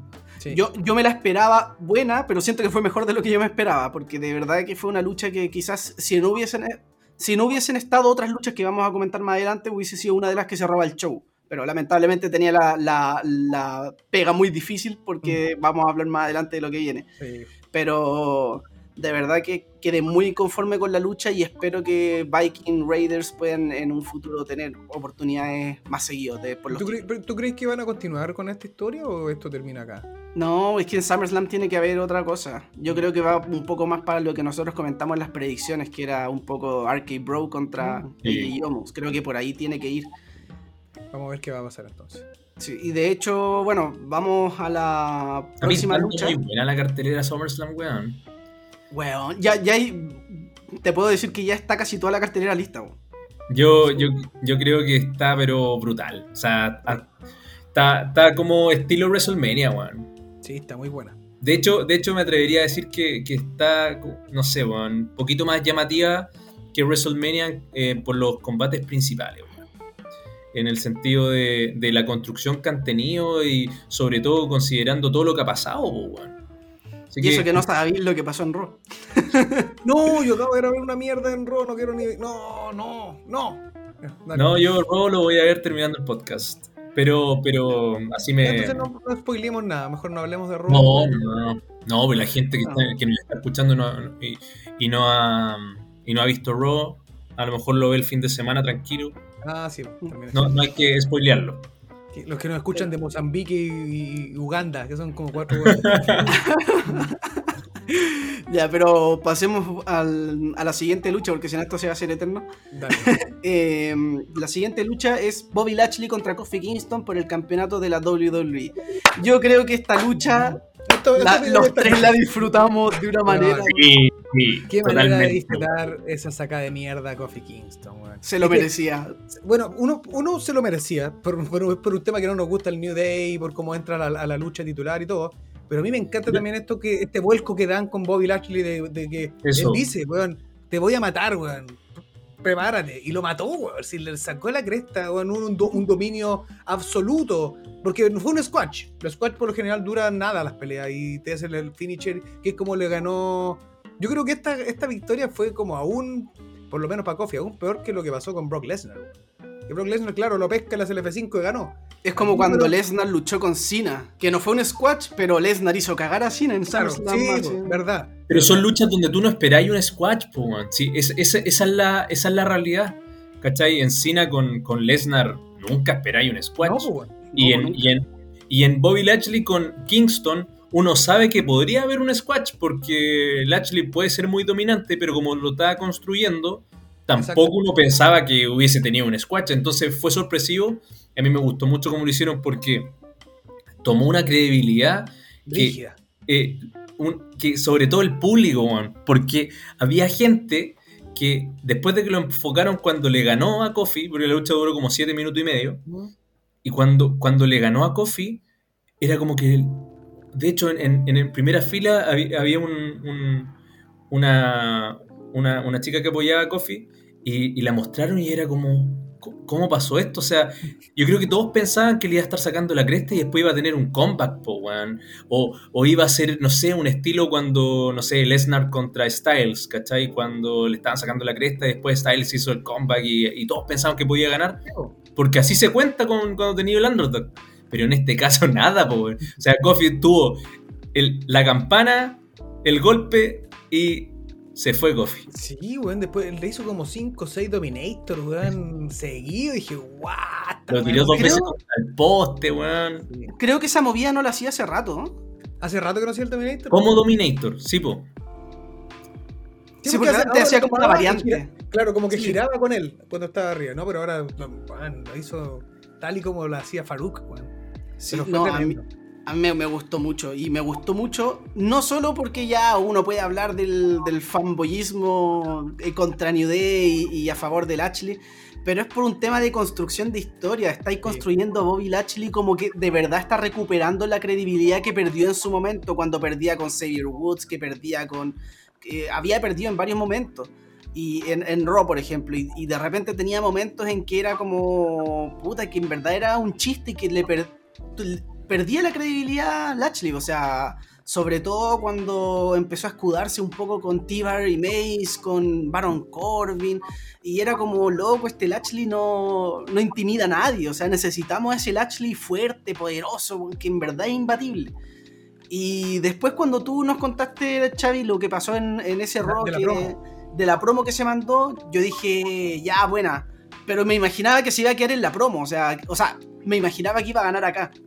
Pero de la manera que ganó, tiene mucho sentido todo y tiene Sí, mucho sentido como la historia a largo plazo, porque también quiero comentar otra cosa con lo que va pasando de- después en el show. Eh, pero no, cre- creo que este show en general estuvo muy bien pensado a largo plazo. Ah, eh, como en historia en general. O sea, Exacto, ya como vemos- construcción, como de, como de pavimentar todo lo que vamos a ver más adelante. Sí, de hecho, nosotros en, en un momento comentamos, quizás WWE está esperando que vuelva al público para ir recién empezar a despegar y, y- y- y parece que es verdad, porque que- verdad- Sí, sí, se notó mucho la diferencia, weón. Se notó mucho, Mucho. la diferencia, sobre todo por las decisiones creativas, weón. Porque ahora, ahora sí fueron coherentes, po. Todo, weón, todo, todo coherente. Fue, fue coherente con lo que estaba pasando, con lo que te quieren mostrar, con lo que te quieren enganchar. Por ejemplo, de hace mucho tiempo no me pasaba que terminaba un show y quería ver el, el- al show siguiente que pasaba, weón. ¿Cachai? Y, y antes, weón, era como, puta, no, sabéis que. O sea, si no hubiésemos estado ahora, ¿cachai? Con el podcast, yo creo que tú estarías viendo Raw, ¿Mm? ¿cachai? Yo creo que los tres a lo mejor estaríamos viendo Weón, Raw. sí. Sí, Eh, yo porque tenía ganas de ver Raw Weón, en vivo. teníamos pero- ganas de, de qué, pasaba, pues, weón. Si te dejaron ahí, ¿cachai? Está, está interesante, mí- Yo, yo creo que cuando se, se cumple eso de que, de que te, te dejan con ganas de ver el capítulo siguiente, es porque hicieron bien el trabajo. Y en Sí, este caso, en este caso sí, sí, sí lo hicieron bien, weón. Y de hecho, yo creo que esto demuestra que WWE. Yo creo que es bastante conformista, por decirlo así. Porque como que siento yo que podrían hacer lo mismo. o sea, no digo lo mismo de, en cuanto a shock, en cuanto a regresos y todo el tema, pero sí podrían cumplir con un buen show coherente siempre. No solamente una vez cuando vuelve el público. A nivel creativo, efectivamente, podrían hacer trabajos creativos, quizás no con el mismo roster, quizás no con la misma potencia de- de regresos que se dieron y todo, pero sí con el, con el roster que tenías, armar todas las historias de una manera coherente, que te den ganas de saber lo que. Oh, bueno, y no que tú veáis toda la semana lo mismo que fue lo que vimos durante meses, pues, weón. Durante meses Sí. que veíamos el mismo robo toda la semana, SmackDown, si no fuera por Roman Reigns y los, y, y los usos, y de repente quizás lo que pasó con Cesaro ahí, hubiera sido también un show muy, muy repetitivo. Y aquí, claro, te muestran toda una nueva, como que te meten otros ingredientes y, y con lo mismo que tenían te empiezan a armar otras cuestiones y te dejan con, bueno, con el hype para querer ver Raw y SmackDown, weón. Porque, weón, Raw hace rato yo de repente, ah, chucha, están dando Raw, weón, ya voy a ver qué está pasando, ah, ya listo, chao, sigo lo mismo. Ahora no, ahora estaba tratando de ver qué está pasando, weón. Oh, con, de con la gente también es distinto, weón, porque Sí, weón. eh, onda como que, no sé, independiente que el show a lo mejor no esté tan bueno, pero eso de- ese morbo de ahora que hay de, ay, ¿cómo reaccionará la gente a esto? Y, cu- y cuál será la recepción que tenga tal cosa, y este segmento, y este luchador, etcétera, etcétera. O sea, bueno, sobre todo porque a mí me sorprendió mucho, porque, por, por- por qué, eh, traigo este tema a colación, es por la siguiente lucha. Es por la siguiente lucha que fue después del Ashley con Kofi Kingston. Por lo que estaba hablando de la gente. Porque yo no me esperaba esa reacción Ah, de la gente. Yo no me esperaba esa reacción de la gente. ¿Estás sé. hablando de Rhea contra Charlotte? Así es. La quinta, la quinta lucha de, de la que estamos hablando. ¿Cuál es tu opinión con respecto a esa lucha, Andrés? Solo Mira, mi opinión, mi opinión es que fue la lucha que más me gustó del show. Eh, luchísticamente, creo que fue la mejor lucha del show. O sea, yo Totalmente, no, no, no hubo otra lucha que se le comparara luchísticamente hablando, Sí. o sea, no- sin estipulación, nada. Eh, esa lucha fue in- bueno, increíble porque Fue increíble, una, bueno, partió con esto del- de que el público quería a Becky. Después, Charlotte, weón. Charlotte, el Pato Yáñez con los dedos, que en la transmisión cuando yo lo vi, como lo vi diferido, eso lo cortaron, weón. De hecho, el, para que no se viera, dejaron un segundo la pantalla negra y después volvió al, al show. Bueno, eso pasó igual en vivo. O sea, yo vi que se cortó en un momento, como que una pantalla negra, como que, y después la vemos a Charlotte con el dedo. Sí, pues dicen que eh, se mandó un Pato Yáñez y después Sí. el, el- el- el dedo. Sí. ¿El patoyaño no lo viste? ¿No lo Y no, ese no. Y, y bueno, después empieza la lucha. Y claro, al principio es como, yo dije, "Mm, no sé, me están mostrando como algo bien similar a lo que había visto antes. Y, cuando se empieza a desarrollar la lucha, después cachai a dónde va. eh, y empiezan a utilizar el ringside, esa inteligencia que tiene Charlotte también para saber cuándo, cuándo subir al ring, cuándo bajar, cuándo ocupar el poste, cuándo, cuándo, no sé, intentar hacer un moonsault, después no, no hacerlo, hacerlo hacia afuera, eh, el, el, que, que se manda a Rhea Ripley abajo, como que de a poco, y la gente seguía pidiendo a Becky, weón, seguía pidiendo a Becky. Pero ellas, weón, en un momento yo, yo encontré que estaban como que estaban a punto de desenfocarse, weón, porque el, el Charlotte ya estaba, estaba, weón, casi llorando de, yo creo, de, no sé, weón, de pena será el, el bien emocional de ella, pues, weón. Sí, de emoción, yo creo, de, de- perdón, de, del, del, momento, de la gente Del- y todo. weón. claro, o sea, como que, pucha, igual, no sé, tiene que ser fome como que estáis dando lo mejor tuyo y que, puta, te estén pidiendo a otra mina, te- Pero eso, eso en un momento lo revirtieron, que eso fue lo Eso, todo, a eso quería llegar, po. Después se, se metieron al público en el bolsillo y el público terminó, Muy bueno, is awesome, weón, gritaban, sí, "This is terminó awesome". gritando. Y de hecho, los mismos comentaristas lo dijeron, weón. Eh, transformaron la opinión del público, ¿cachai? Que era un poco adversa a, este, a esta conclusión que tuvieron, que fue una lucha de casi 17 minutos, Fue una lucha larga para, hacer eh, que no fuese un main event. ¿Mm? Y duró casi lo mismo que la lucha escalera de hombre. Entonces eso también te da a entender la confianza que tienen en ellas dos igual. Si le estáis dando ese tiempo, ¿cachai? Es porque tú también confías de que te va a entregar un, un, producto bueno, obviamente, y que yo creo que en Raw es lo mejor que te pueden entregar hoy en día. Y totalmente, ayer yo quedé de verdad que súper, súper contento con esta lucha. Eh, cómo, hicieron el final también me gustó, porque yo pensaba que iba a retener Rhea Ripley, pero cómo construyeron esa, eh, esos golpes hacia la rodilla de Rhea Ripley, eh, yo creí totalmente que, que, Charlos podría ganar, obviamente en base a, la figura 8 en ese caso. Así que, no, para mí fue la, mejor lucha del show. Yo, yo creo que es la mejor lucha femenina que, he visto este año en WWE. No, no sé si he visto una mejor. Así que sí, son solo puntos positivos esta lucha, queridos Jovers. No sé cuál es, su impresión. Mi impresión es la misma, weón. Eh, de hecho, eh, bueno, yo dije que, bueno, y no es por jactarme, ¿ah? eh, creo que, creo que, que si bien todos coincidimos lo mismo en que el reinado de Rhea Ripley quizás no fue de la duración esperada, quizás no de la credibilidad esperada por todo lo que, bueno, el, feudo se vio con Charlotte desde, bueno, desde que ganó el título. Mm. Entonces creo yo que, mm, que no, pero que a, pesar de haber perdido el cinturón y de la forma que, bueno, lo mismo que decís tú Andrés, que como construyeron eh, la lucha para que en el final, claro, eh, Charlotte ocupara la... Eh, lo que se conoce de ella, que es como la, jugadora más sucia dentro del, roster, o como se hace llamar también, que de una manera muy inteligente anula, le caga la pierna con, la escalera y después termina con la figura 8.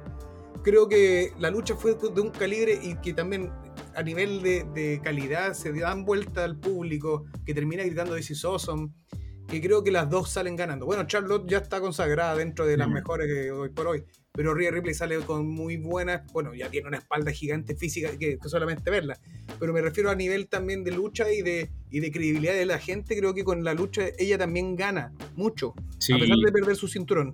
Porque bueno, también tiene, tiene 24 años, con 25 años, eh, tiene un, un talento increíble. Yo creo que la química que tuvieron en las dos en el ring fue impresionante. Eh, que las dos salen ganando de este, este con este resultado. Bueno, considerando que... Charlotte, yo, yo, creo que, bueno, mucha gente siempre reclama que por qué le hay un título a Charlotte de nuevo y todo el tema que hay que levantar a gente y todo. Pero yo, sinceramente, en los años que llevo viendo la WWE, yo creo que nunca había visto una luchadora tan constante y que me entregara esa calidad de luchas en cada lucha que entra.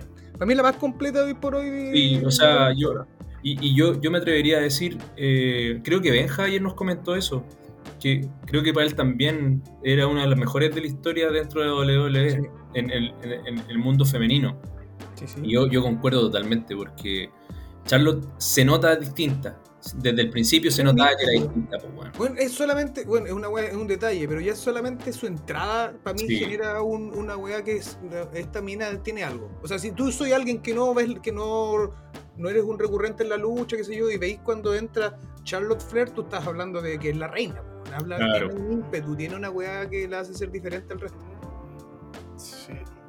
No, yo de, verdad que de esta lucha tengo varias cosas que comentar, que muchas se complementan con las que habían comentado ustedes. Primero yo la veo como una revancha de WrestleMania 36, pero la lucha que siempre tuvo que haber tenido público y por X motivo, o sea, por la pandemia obviamente, pero que no era, no era lo que se tenía previsto, porque obviamente esta lucha, el plan era que sea con público, y a, semanas antes de ese WrestleMania se anunció que iba a ser sin público. Fue terrible, una noticia terrible.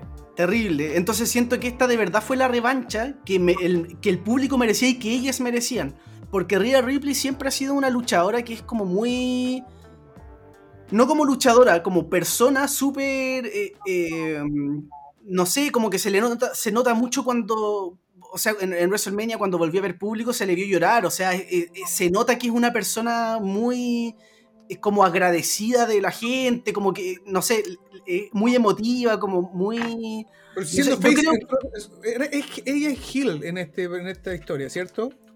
O Twinner, no lo sé, pero entra saludando también, porque Es yo creo que- que se sale un poco del personaje y es lo que decís tú. Hace, hace de. Sí, es que quiero ir, quiero ir a ese punto después. Ah, Es que, mira, el Perdón, tema es perdón. que de rodillas, No, no, no, rodilla no, güey, no pegáis tanto. claro. Admite que soy el head of the table. No, weón. Eh, no, la cuestión es que. eh, bueno, Ria eh, en un momento me dio harta pena. Por las dos, pero más por Ria, porque se notaba que ella estaba esperando mucho este momento de verse con toda esta gente, eh, arena llena, como a ella le, le- le hubiese gustado también estar, porque WrestleMania tampoco fue a full capacidad. Y, y aún así, obviamente, esto, eso fue muy, muy emotivo para ella, ganó el campeonato ahí todo el tema. Y creo que acá, y acá me dio mucha pena porque justamente lo que decía Andrés, el público estaba pidiendo a Becky. Y yo decía, de verdad que yo odié el público en ese momento, así es como, "Oh, de verdad. Pero también como que de algún, en algún momento igual lo entendía porque la historia estuvo muy mal contada desde el principio. Pero pongo en un paralelo la historia de Bailey contra Bianca Belair y la de Rhea Ripley con Charlotte que se estuvieron manejando de forma paralela. La historia de Bianca contra Bailey nunca evolucionó, siempre fue lo mismo. Dieron luchas espectaculares, pero la historia siempre fue así. Esta lu- es- en esta lucha, la historia era malísima, pero empezó a evolucionar y creo que le dieron un vuelco muy interesante. Y creo que ese vuelco termina de darse acá. Porque también contaron una historia en el ring y acá termina de... No sé si termina, quizás sigue, pero eh, se empieza a dar como... En el mismo en el, en el ring se empieza a seguir contando esta historia. Y, a- ¿Y por qué digo esto? Porque al principio la historia era súper básica, simple, de que no, yo no puedo ganarle a Nikki Cross, tú tampoco. No sé, era como absurdo todo. Pero después empiezan a jugar con todo este tema mental, que todos sabemos que Charlotte es buenísima en eso, que es el tema de la inteligencia, cuando salen las dos con el bastón, así como dando pena y la cuestión, y después las dos se patean el bastón y es- te das cuenta que era una trampa de las dos, po, y, que, y, y- y Charlotte le dice, mira, si yo estoy un pasito más adelante que tú. Y como todos esos juegos, em, siento que empezaron a darle un plus a la rivalidad y eso lo siguieron contando acá, cuando Charlotte empieza a atacar el, el pie de, de Rhea y todo eso.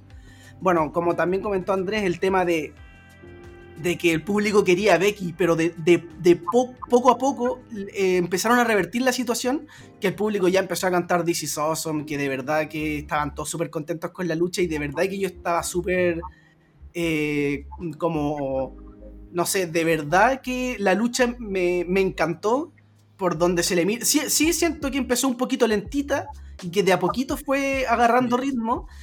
Y de verdad, eh, la lucha fue espectacular. Yo en un principio, cuando estábamos hablando de las predicciones, yo decía que Charlotte no, no, no sería eh, beneficioso para nosotros como fans ver que Charlotte gane, porque no sería refrescante.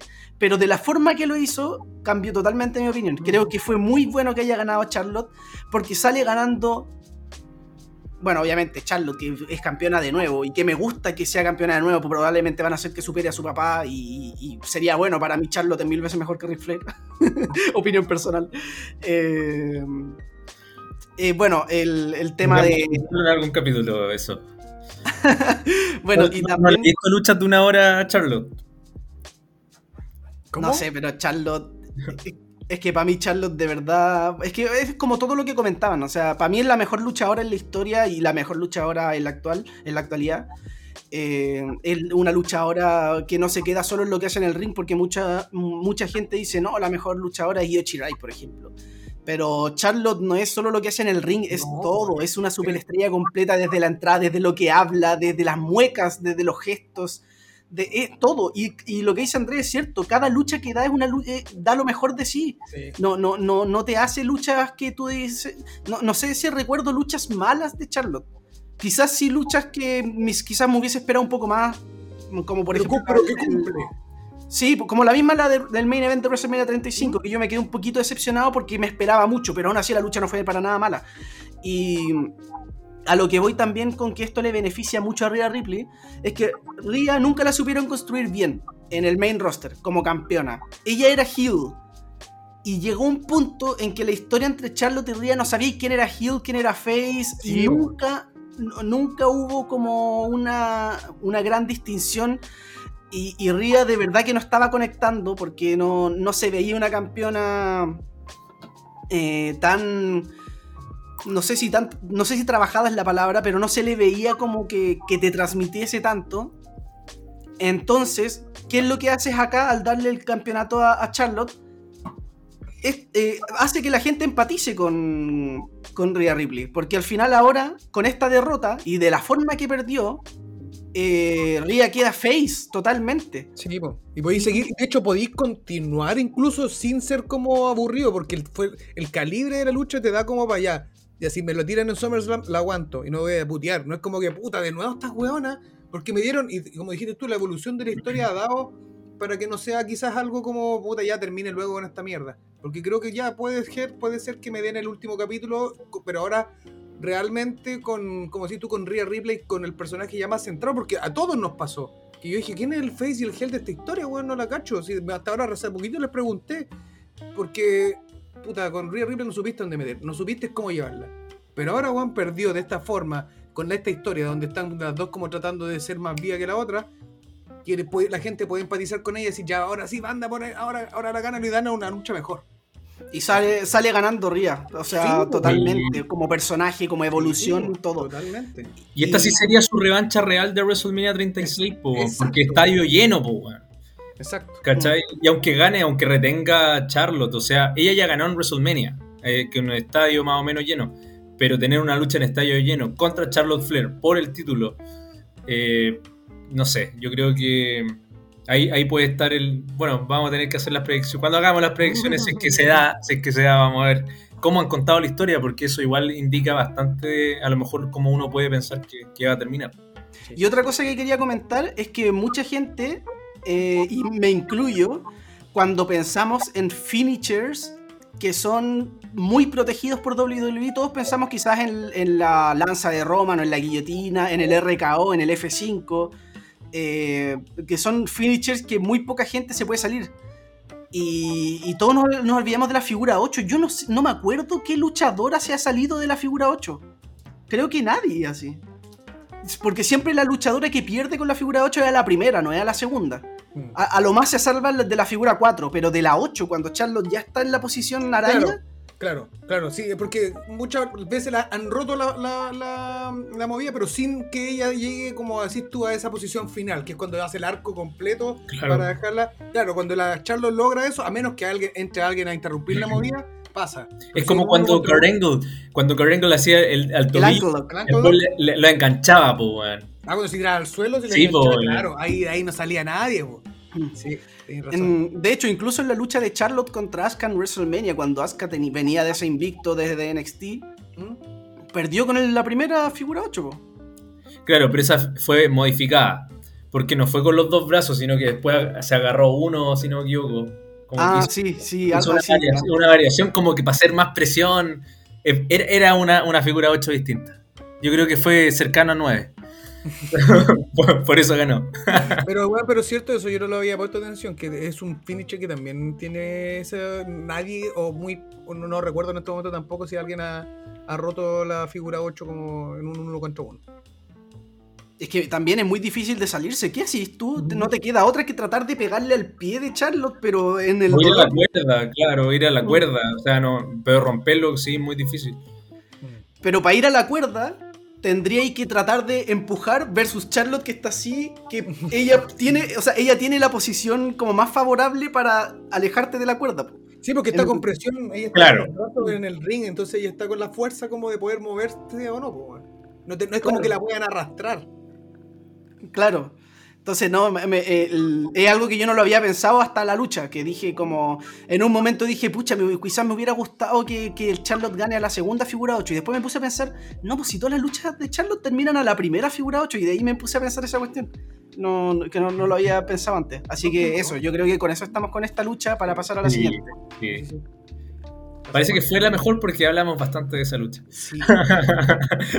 Ahora viene el Money in the Bank de hombres. El Money in the Bank más No sé, don, Ay, don ay. Xavi, don Xavi, que esta, esta fue su única predicción que usted perdió.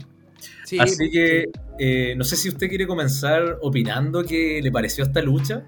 O sea, esta lucha a mí, ya primero que todo por nombres, veíamos venir una, un luchón. O sea, una weá que nos iba a dejar, que nos iba a dejar con buen, con buen sabor por, por la cantidad de spots quizás que íbamos a ver.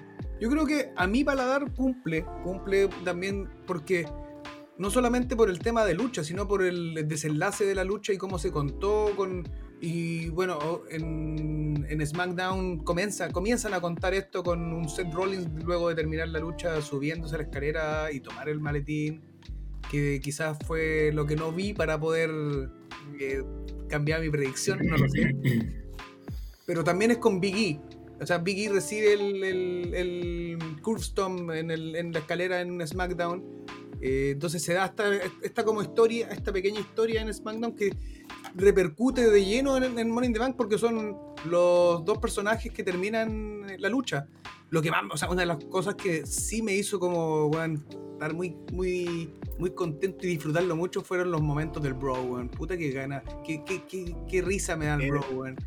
Primero de partida con que el weón vacile todas las canciones. De Eso, weón. Lo Y lo aplaude, weón. Sí, weón. Y de hecho, en el segmento de antes empezaron a cantar Oh, eh, la segmento. canción de Randy Orton. Ese segmento fue muy bueno. Muy cuando le bueno. la canción a, a Rick Books y el weón le dice, no, no me la sé. Weón, me la sé, sí, me empecé a tocarla.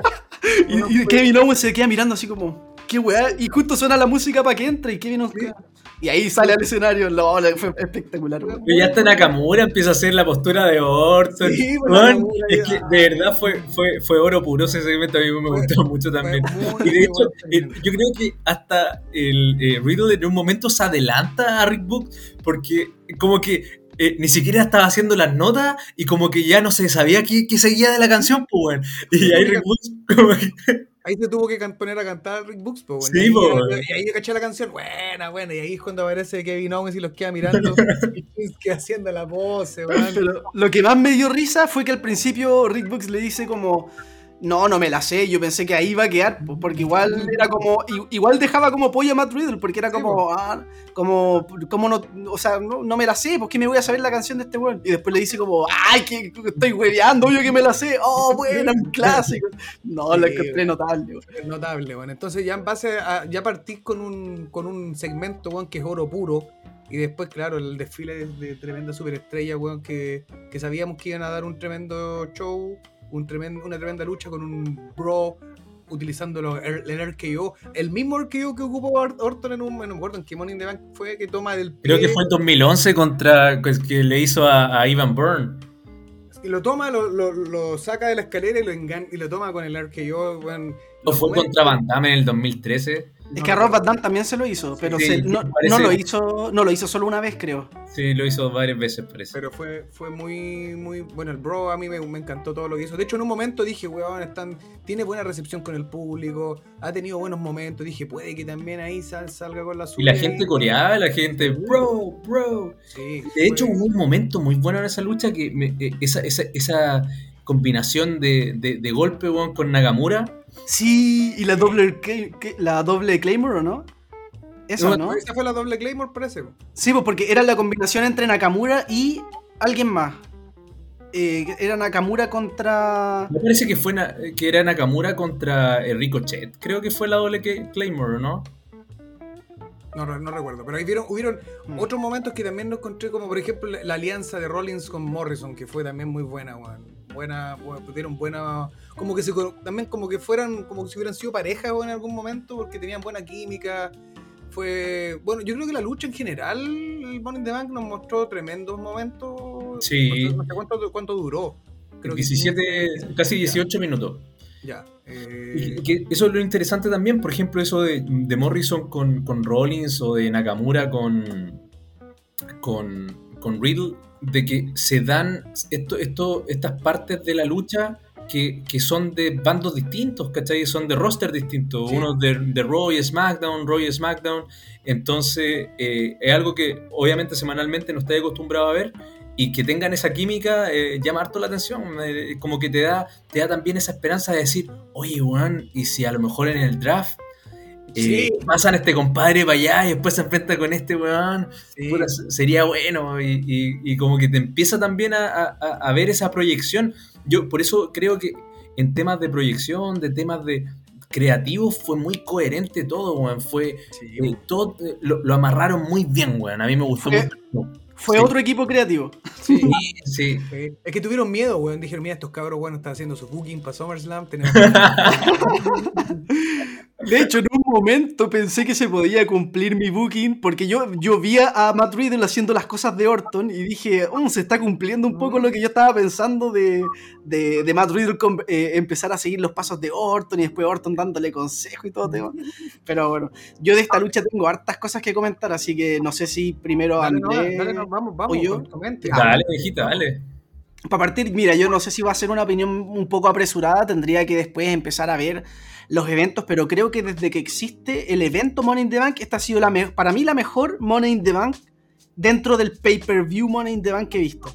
Ah, ya, dentro del pay-per-view. Sí, Sí, yo creo que también anda por ahí o topando muy, muy cerca con, con alguna otra. sí, y demás que también incluso so- al nivel de, de las que uno más recuerda con cariño, que son como las primeras, quizás a nivel de lucha, quizás hasta esta fue superior. Quizás a algunas otras uno las recuerda con mucha nostalgia, pero es que lo que pasó acá fue, para mí fue increíble, o sea, todo. Nosotros estamos muy acostumbrados a que eh, los- en los shows te digan, ya, eh, tú lucha con este, tú lucha con este, tú lucha con este, y puta, el que gana clasifica al Money in the Bank y se termina haciendo una ensalada de luchadores y, y- y entre todos luchan, hacen sus spots y listo. Pero acá fueron mucho más allá, o sea, se armó una historia en el ring en un Money in the Bank. Para mí esa weá es eh, de verdad que lo valoro mucho porque de verdad que cada uno cumplió con un papel específico bueno, Y- tal cual. Cada uno tuvo su historia y pasaron muchos eh, como eh, muchos segmentos durante la lucha que todo eh, te, lo iban armando como para que cada uno siga su historia después. Incluso camino a SummerSlam cada uno tenía como su su rol, incluso Seth Rollins desde el loco, así como que se vuelve loco porque quiere puro ganar y que no gana y que se vuelve así como un poco despiadado, desde un eh, Rollins con, con John Morrison haciendo eh, equipo, que yo pensé que de verdad iba a ser como la típica alianza que se iba a romper al tiro, como un par de movidas juntos y después al tiro, y duró harto, duró harto la alianza, me gustó mucho porque eran luchadores que yo nunca los iba a ver, me, pensé que los iba a ver trabajar juntos. Eh, desde lo que pasa con Drew McIntyre, que, que aparece. Jinder con... De hecho, yo acá, eh, quizás tú adivinaste el- el- las predicciones, Xavi, pero yo dije, ve- yo te acordáis en un capítulo que te dije que Jinder iba a tener una rivalidad contra Drew. Sí, sí, sí, me acuerdo. Lo dije hace rato, porque yo decía, bueno, Jinder viene regresando, le tienen que dar un papel importante, Drew se tiene que alejar del título, ya los tienen que hacer enfeudarse. Y ahí está. Pero bueno, este, eso fue también increíble. Fue, fue un poco parecido a como lo que yo vi con, bueno, en mi fantasy booking, digamos que yo veía de Finn, ¿cachai? Pero obviamente era como porque yo quería que pase eso, no por una cuestión de que yo creía que iba a pasar. Pero en el fondo igual fue parecido, porque Drew igual miró a, a su alrededor, estaba listo para ganar, estaba subiendo, y al final aparece Jinder con su equipo y todo el tema. Eh, por otro lado, vimos a bueno, Ricochet haciendo sus spots de siempre y, y- y también comiéndose hartos spots. De hecho, la espalda de Ricochet debe haber quedado para la cagada. Eh, y no, de verdad que cada uno se lució y siento que de verdad sentí que todo lo que pasó en el ring fue coherente. Y también tengo que admitir que estoy muy feliz de ver a Ricochet con truza. Yo dije que no me gustaba verlo con pantalón jeans porque no. Y, y Chevy me veía, ¡ay! Queríais verlo así. yo, yo ya, yo ya dije que no me gusta cuando los luchadores no luchan con ropa de luchador. Yo prefiero, me gusta cómo se ve, o sea, me gusta verlo con truza, pero sí me, me cargaba verlo cuando estaba vestido así como de videojuego. Como que parecía personaje de Power Ranger, no sé qué weá. Ah, ya. Ahí no me gustaba. Pero así de esta forma sí creo que, que- tiene un, un, plus ahí. Bueno, sí, entonces, eh, como en respecto como lo demás que, que iba pasando en la lucha, claro, eh, también estaba comentando el tema de lo de Riddle, que pensé en algún momento que podía ganar. Eh, hubo muchos momentos en que me dio a pensar que podía ganar eh, otro luchador, porque yo igual en mi mente tenía una posibilidad de Big E, pero de repente igual me hubo por momentos que me, me, daba a entender que podía ganar Rollins incluso, el bombazo que se comió Kevin Owens afuera, el, en la, el puente de la escalera, hospital, bueno. de verdad que no, la, la, lucha la encontré espectacular, para mí fue mi, la, mi lucha favorita de la noche. Obviamente a nivel luchístico, Charlotte y Rhea dieron un espectáculo, pero a mí me entre... esta fue la que más me entretuvo al menos. Y y no, no me puedo quejar de, de Biggie ganando, porque a pesar de que es un personaje que a mí no me gusta, que sigue siendo el Biggie New Day, que, que, quizás nosotros siempre nos podemos quejar, eh, pero eh, es que siento que el evento está tan bien construido que siento que tiene sentido que gane Biggie. Y, aparte que también hizo, hizo un buen papel y ha, ha, hecho buen papel individualmente. El big ending que se pegó desde la escalera fue, fue tremendo, fue muy Igual Rollins lo vendió bien, pero, pero, sí. pero fue, fue bueno, buenísimo. Buenísimo. Muy porque, eh, imagínate en esa movida, te giráis un poco y, y cagaste, pues, man. Sí, pues. Y de hecho, acá me quiero dar un lujo. Y quiero dar un mini. ¿Ah? Es que fue como la web del profesor Rosa. Me no, me voy a dar un lujo y quiero hacer como un mini buqueo de fantasía con esto, pero así como, lo, como yo lo haría. Eh, bueno, Biggie eh, gana el, el Money in the Bank. En el draft va para Raw y va a retar a Bobby Lashley como en modo de venganza, porque Bobby Lashley ya le sacó la mierda a Xavier Wood, ya le sacó la mierda a Kofi Kingston, y Biggie es como el que falta del grupo. Biggie a, a los face va a canjear el, el, el maletín, pero no eh, después de una lucha, sino que va a pedir una lucha con Bobby Lashley en un Raw.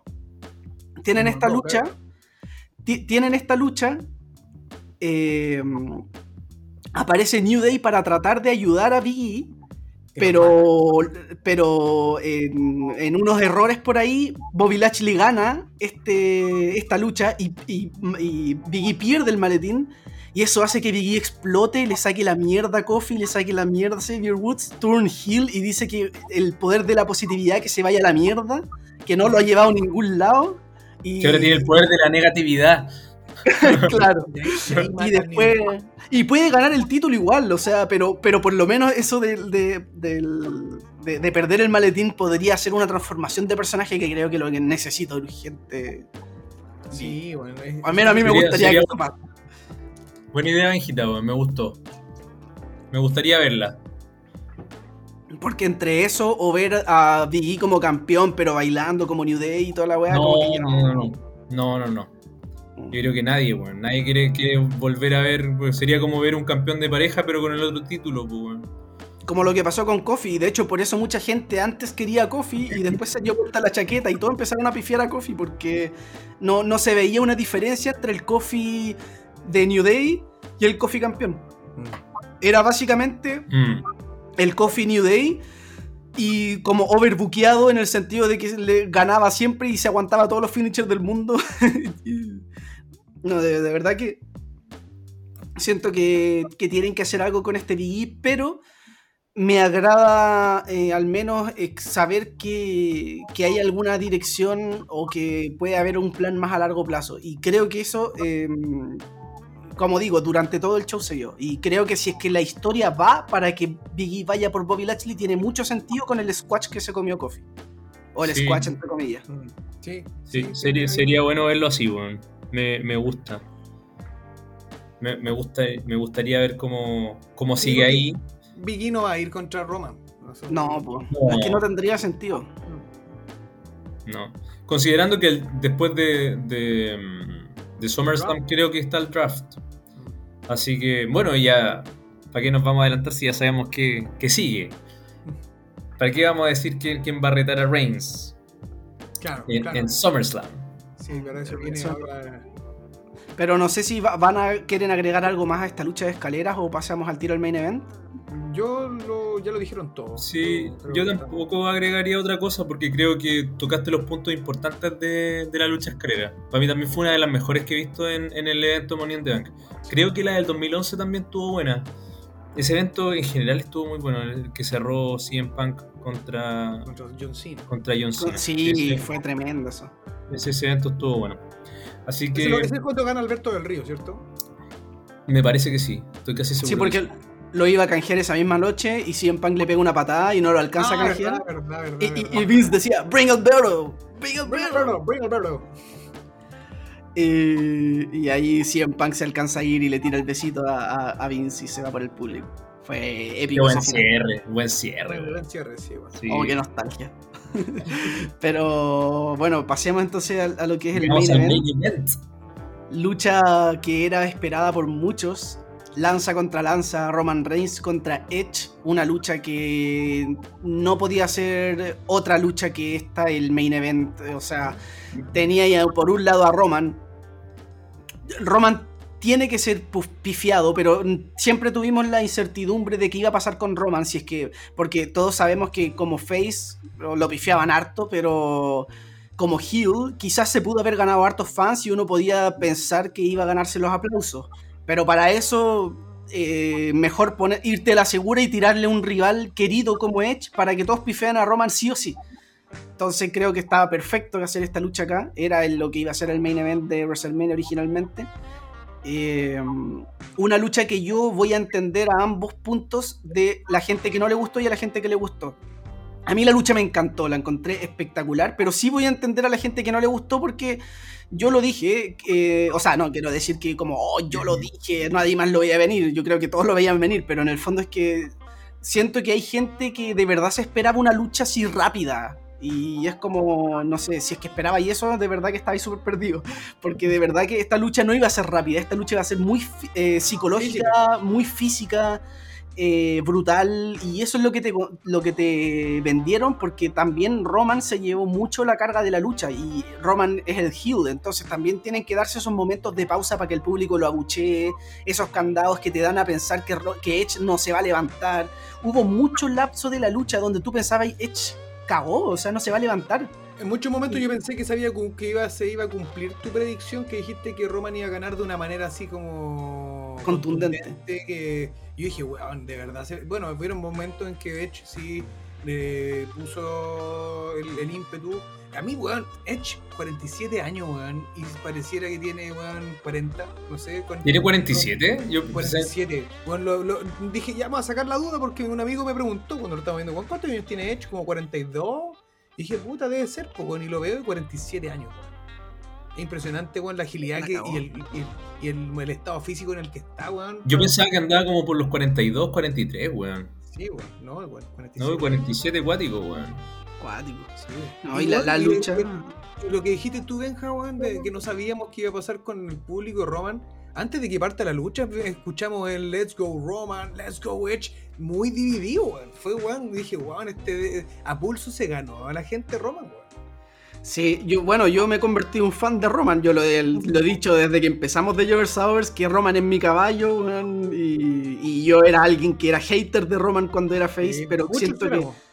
Eh, cuando cambió de personaje fue un giro de tuerca tan brillante y de verdad, mucha gente, me da mucha risa porque la- hay gente que dice como, no, pero es que Roman siendo heel sigue siendo el mismo bulto y es como, ¿qué esperaba igual que siendo heel se tira un 450 splash, weón?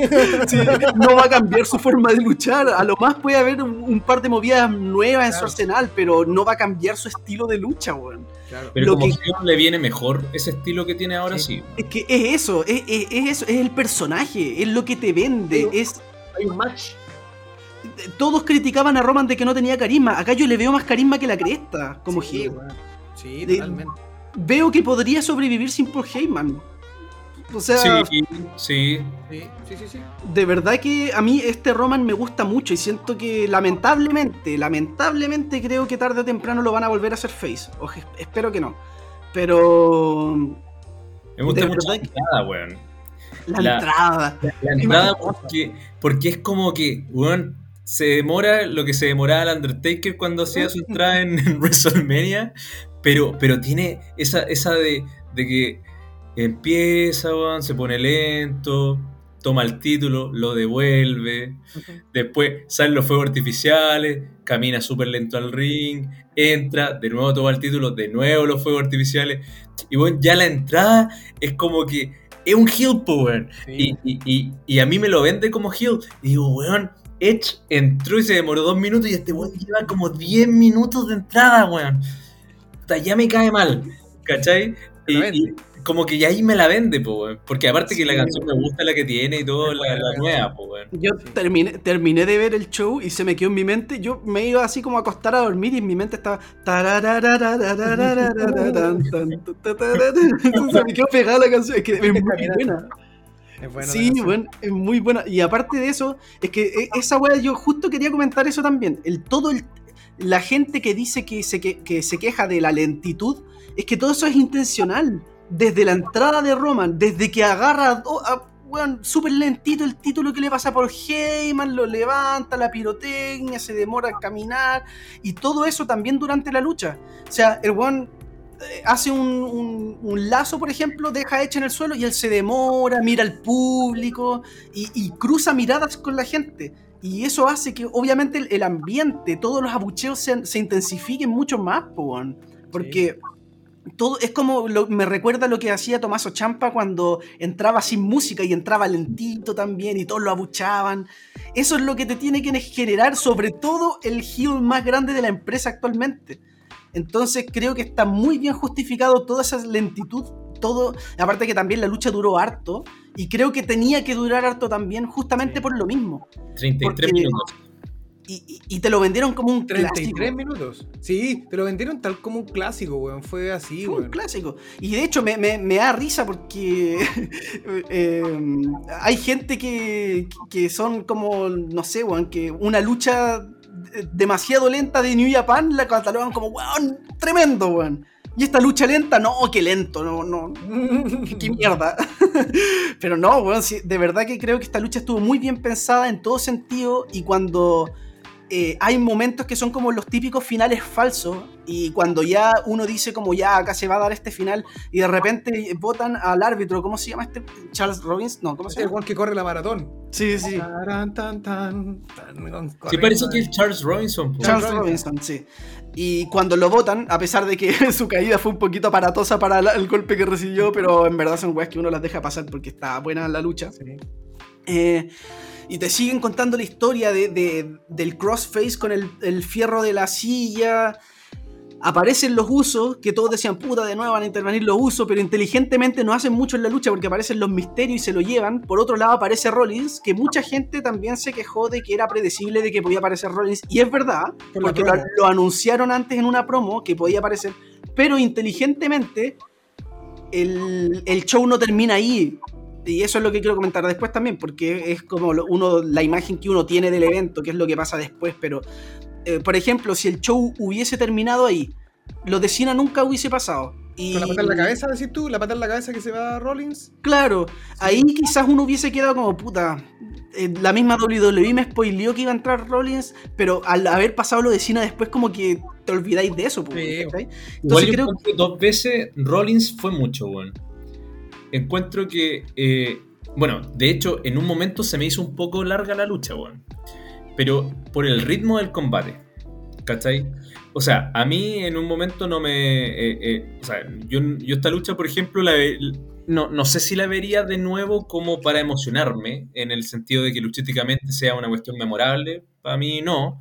De hecho, eh, com- disfruté más la o sea, luchísticamente, como les dije, la de Charlotte con Rhea, Ujú. yo la encontré mejor. Eh, encontré que estuvo buena la construcción, no le podíamos pedir, como decía Benja, el tema de- del 450 a Roman, que como lógico. Eh, entonces su personaje Hill sí funcionó muy bien, pero eh, yo creo que la construcción de la lucha, Rollins lo hubiese hecho aparecer solo una vez. O sea, el encuentro que ese lapso que tuvo desde la primera vez que apareció hasta después cuando quiso aparecer de nuevo y, se quedó ahí mirando para que Edge le diera la patada en la cara, eh, estuvo de más. Encuentro que una vez eh, cumplía el cometido igual, eh, considerando que después iba a salir Cena, que no obviamente no, no sabíamos que iba a salir John Cena. O por lo menos, no sé, la gente que leyó spoiler puede ser que sí, pero yo no intento no leer. Yo pensé que iba a aparecer, pero no sé, po, en el episodio de SmackDown. Nunca pensé que iba a aparecer en el mismo Money in the Bank. Fue su- súper buena jugada, weón. muy, muy Pero buena que yo, jugada. yo, a diferencia tuya, a mí me gustó que apareciera Rollins dos veces, weón. A mí también me Porque- gustó. Porque claro, le pega la patada y se va. Pero es como que ya, weón, está- Pero te lo venden como un weón que está tan frustrado con la weá que no puede, como weón, no, no consigo esta mierda de, que, de yo estar fuera del, de la- del papel del campeonato, que vuelve. Como que, ¿sabes que le pegué una patada, pero ¿sabes que se levantó? Vuelvo de nuevo a darle cara a este. Sí, como que el hecho, tan furioso, El, el weón, claro, como el es como que ya no puedo más, y como que weón, ya tengo rabia. Entonces, y aparte, es súper inteligente la forma en que lo sacan a los dos del, del, de la Ah, eso sí, po, weón. eso sí me Sí. gustó. se Eso van sí y ahí gustó. queda como Roman como weón. Weón, reconozcanme, acknowledge me. Sí. Y suena la música de Cena, nunca lo vi venir. pues, Como que, wow, gracias por esta sorpresa, weón. Que, porque, claro, podéis tener spoiler en internet, como hablan de Cena contra, contra Roman. Sí, se viene, quizás para SummerSlam. Ya, puta, puede ser. Pero de esta forma, como termina el show con un Cena apareciendo después de que el weón, weón está ahí, dice, weón, reconozcanme, y aparece él, y es- ni siquiera da. No hay una chance, como por último, de que, de que Roman se pare, levante el título. No, es como que weón dice, reconozcanme, ¡pum! Y suena la música de una. Fue sorpresivo, po, Weón, weón. y el público explotó. Y yo acá, yo, weón. yo- yo acá en la casa también, weón, así como, weón, puta, weón, ya eran las 3 de la mañana, no podía gritar, pues, weón. Pero, pero fue Yo tremendo. siendo, yo siendo un hater mucho tiempo de Cena, weón, eh, weón, fue, ma- fue magnífico, weón. Como se volvió. extrañaba, se extrañaba Cena. No, y aparte que. Es el eh, señor, ahora, es- ahora es el señor Cena, weón. Es Sí. como que. Me lo, ima- me lo imagino así como un weón que. ¿Qué pasa con los chicos hoy? Es como un weón que quiere ser cool, pero es viejo. Es como el meme del abuelo de los Simpsons que está con vestido Sí, de Bart. Sí, me faltó, llegar en patineta, así como, hola chicos, este es mi TikTok, no sé, weón. Claro, con un koyak. Y lo tira al suelo así. Claro, weón, fue como el señor Cena, pero fue bonito, fue, fue rico, weón, verlo. De verdad se extrañaba, weón, la música, lo que genera, weón. Fue, fue, fue- yo creo que un, un, un, un cierre con broche de oro. Sí, y no sé si vieron, no sé si vieron eh, lo que dijo después de que salieran del aire. Sí, sí, caché, sí. Que dijo que, sí, que no era solamente el regreso de una noche. Sí, po. no, pero lo que dijo antes de eso, dijo, estaba cagado la risa, decía, eh, est- est- esto se siente muy raro porque yo estaba acostumbrado a que dijeran que yo, que, Ah, sí, que, que- que- que me abucharan, ¿cachai? Entonces, y ahí, y, claro, pues ahí empezó como a disfrutar, porque claro, pues na- nadie, nadie estaba buchando a Cena, pues todo lo contrario, entonces, no, fue, fue muy bacán. Y de hecho, a mí me gustó mucho también, eh, eh, apoyando ahí lo que dice Xavi, el tema de que Rollins haya aparecido dos veces, porque más encima la primera vez que aparece, le, aplica una patada en la cara a Edge, que claramente no es suficiente. Y cuando Rollins está como yendo y ve que no es suficiente, es como, no, weón, de verdad que eh, tengo que volver así, porque de verdad estaba como súper frustrado con la idea de, de- de ir por el título. Y también tiene un careo con Roman diciéndole así como, no, no, no te pases rollo de que te estoy ayudando, porque yo voy a ir por el título así. Sí. Y de verdad, creo que la lucha.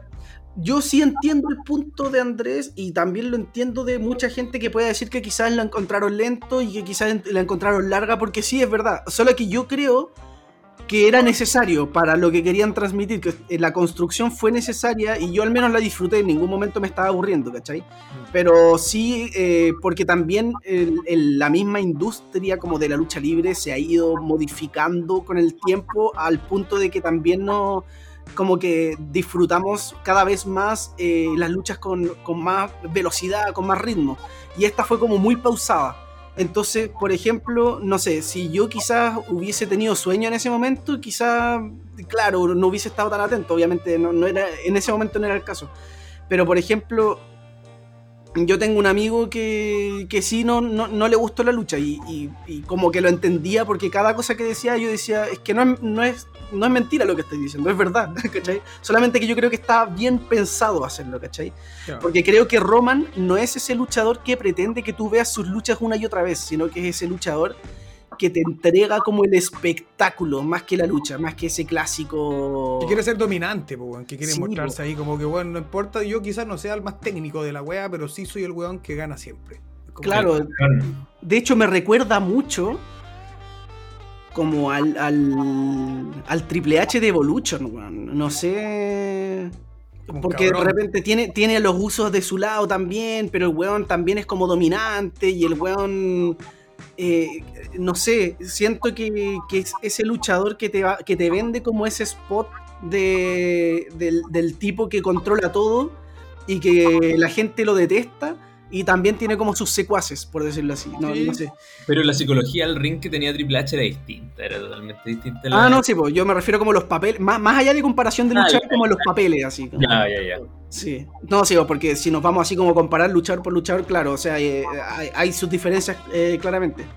Pero yo creo que todo esto, y sumado a, a, como decía Xavi, que todo esto, todo esto que, se que el desenlace termina en el regreso de Cena, yo lamentablemente admito que me comí el spoiler del, del rumor que había de este Cena contra Roman Reigns. Yo, puta, lamentablemente cuando uno tiene un podcast de lucha de repente se pone a buscar información y de la nada aparece un rumor, weón. Entonces lamentablemente me pasó eso. Pero eh, igual me sorprendió mucho la forma como Sí, fue. Es la Y forma. Me, encan- me encantó también como de alguna manera Roman, claro, le dice a la gente así como reconozcanme.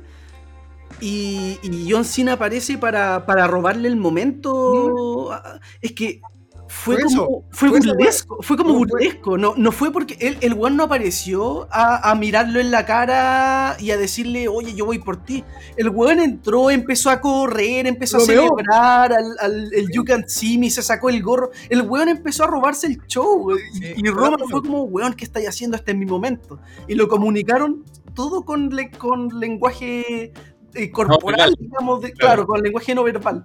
Entonces, no, encuentro que estuvo muy bien pensado todo y qué mejor manera de terminar un show que para mí fue espectacular. De verdad que hace mucho tiempo que no veía un show que me dejaba tan contento en, en muchos sentidos. Más allá de algunas cosas que las encontré una estupidez, como en la lucha de mujeres, las weas de Alexa y, y Nikki y todo ese tema.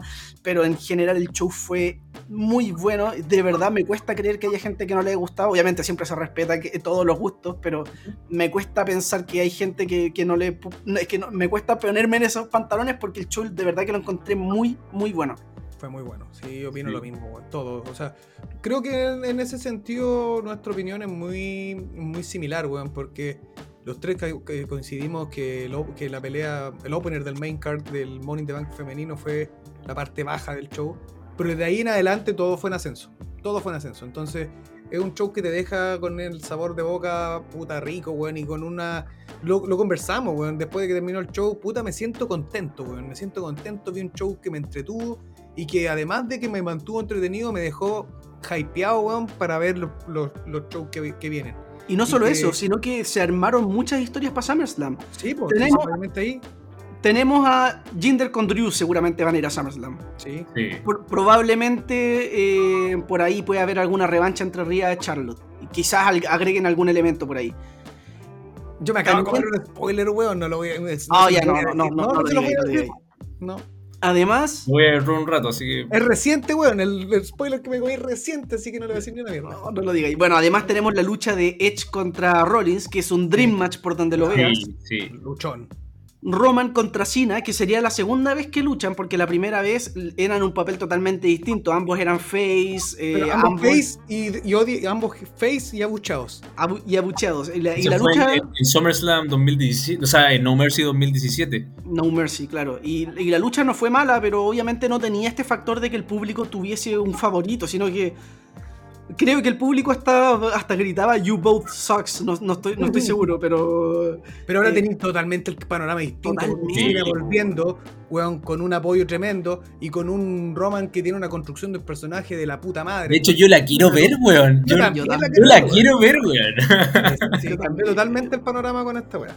Sí. sí, y creo que sería un error darle el título a Cena. Creo Sí, que no, yo creo que Ro- viene. Roman tiene que, que de verdad ganarle a Cena y, y tiene que venderte como el weón que. El weón que le ganó a Daniel Bryan y que lo retiró, el weón que ganó a Edge en dos ocasiones, aunque sea una triple amenaza al principio, y que el weón que le gana a Cena, weón, y, es y que de verdad te vendan un Roman imparable. Creo que ese tiene que ser el camino. no- Si no- si- pero si ponía, eh, bueno, si ponía un Roman con esas características de imparable, ¿qué mierda, weón, le va a ganar el cinturón? Es que yo creo, yo creo que de, de las construcciones que podéis tener, o podéis construir muy bien a mi caballo Cesaro ¿Mm? eh, y darle la credibilidad con el Royal Rumble. Finn Eh, Balor. También está Finn Balor, pero eh, Finn Balor, no sé si para ganarle a Roman a lo mejor limpio, no sé. Eh, yo creo que eh, todas las fichas están puestas en que a lo mejor el próximo año va a estar La Roca y, que puede ser que vaya La Roca contra Roman Reigns. Eh, que el año pasado lo querían hacer, no se pudo por tema de contrato. Ahora no sé si, si lo van a poder hacer. Yo creo que ahí más que un tema de que, los de que sea el tema creativo, tengo entendido que es un tema de, de- de la misma roca, weón. De que por lo mismo de Hollywood, el último lucha que tuvo, que fue como que fue la lucha que tuvo contra Cena en WrestleMania 29, en esa misma lucha la roca se lesionó. Entonces eso eh, eh, tuvo, eh, tuvo un- ralentizó todas su- sus grabaciones en Hollywood y obviamente fue un tema de Lucas, po, weón. De más, po, weón. y que, y quieren, no quieren que pase de nuevo. Sí. ¿cachai? Entonces, por ahí yo creo que va el tema de que se haya dilatado tanto porque hemos estado escuchando cuánto tiempo que Roman contra la Roca. po. Sí. ¿Ya? De hecho, estamos Pero- escuchando. Ah, sorry, sorry. no, no, dale, dale. dale. Que, que- que ese, ese rumor de la roca contra.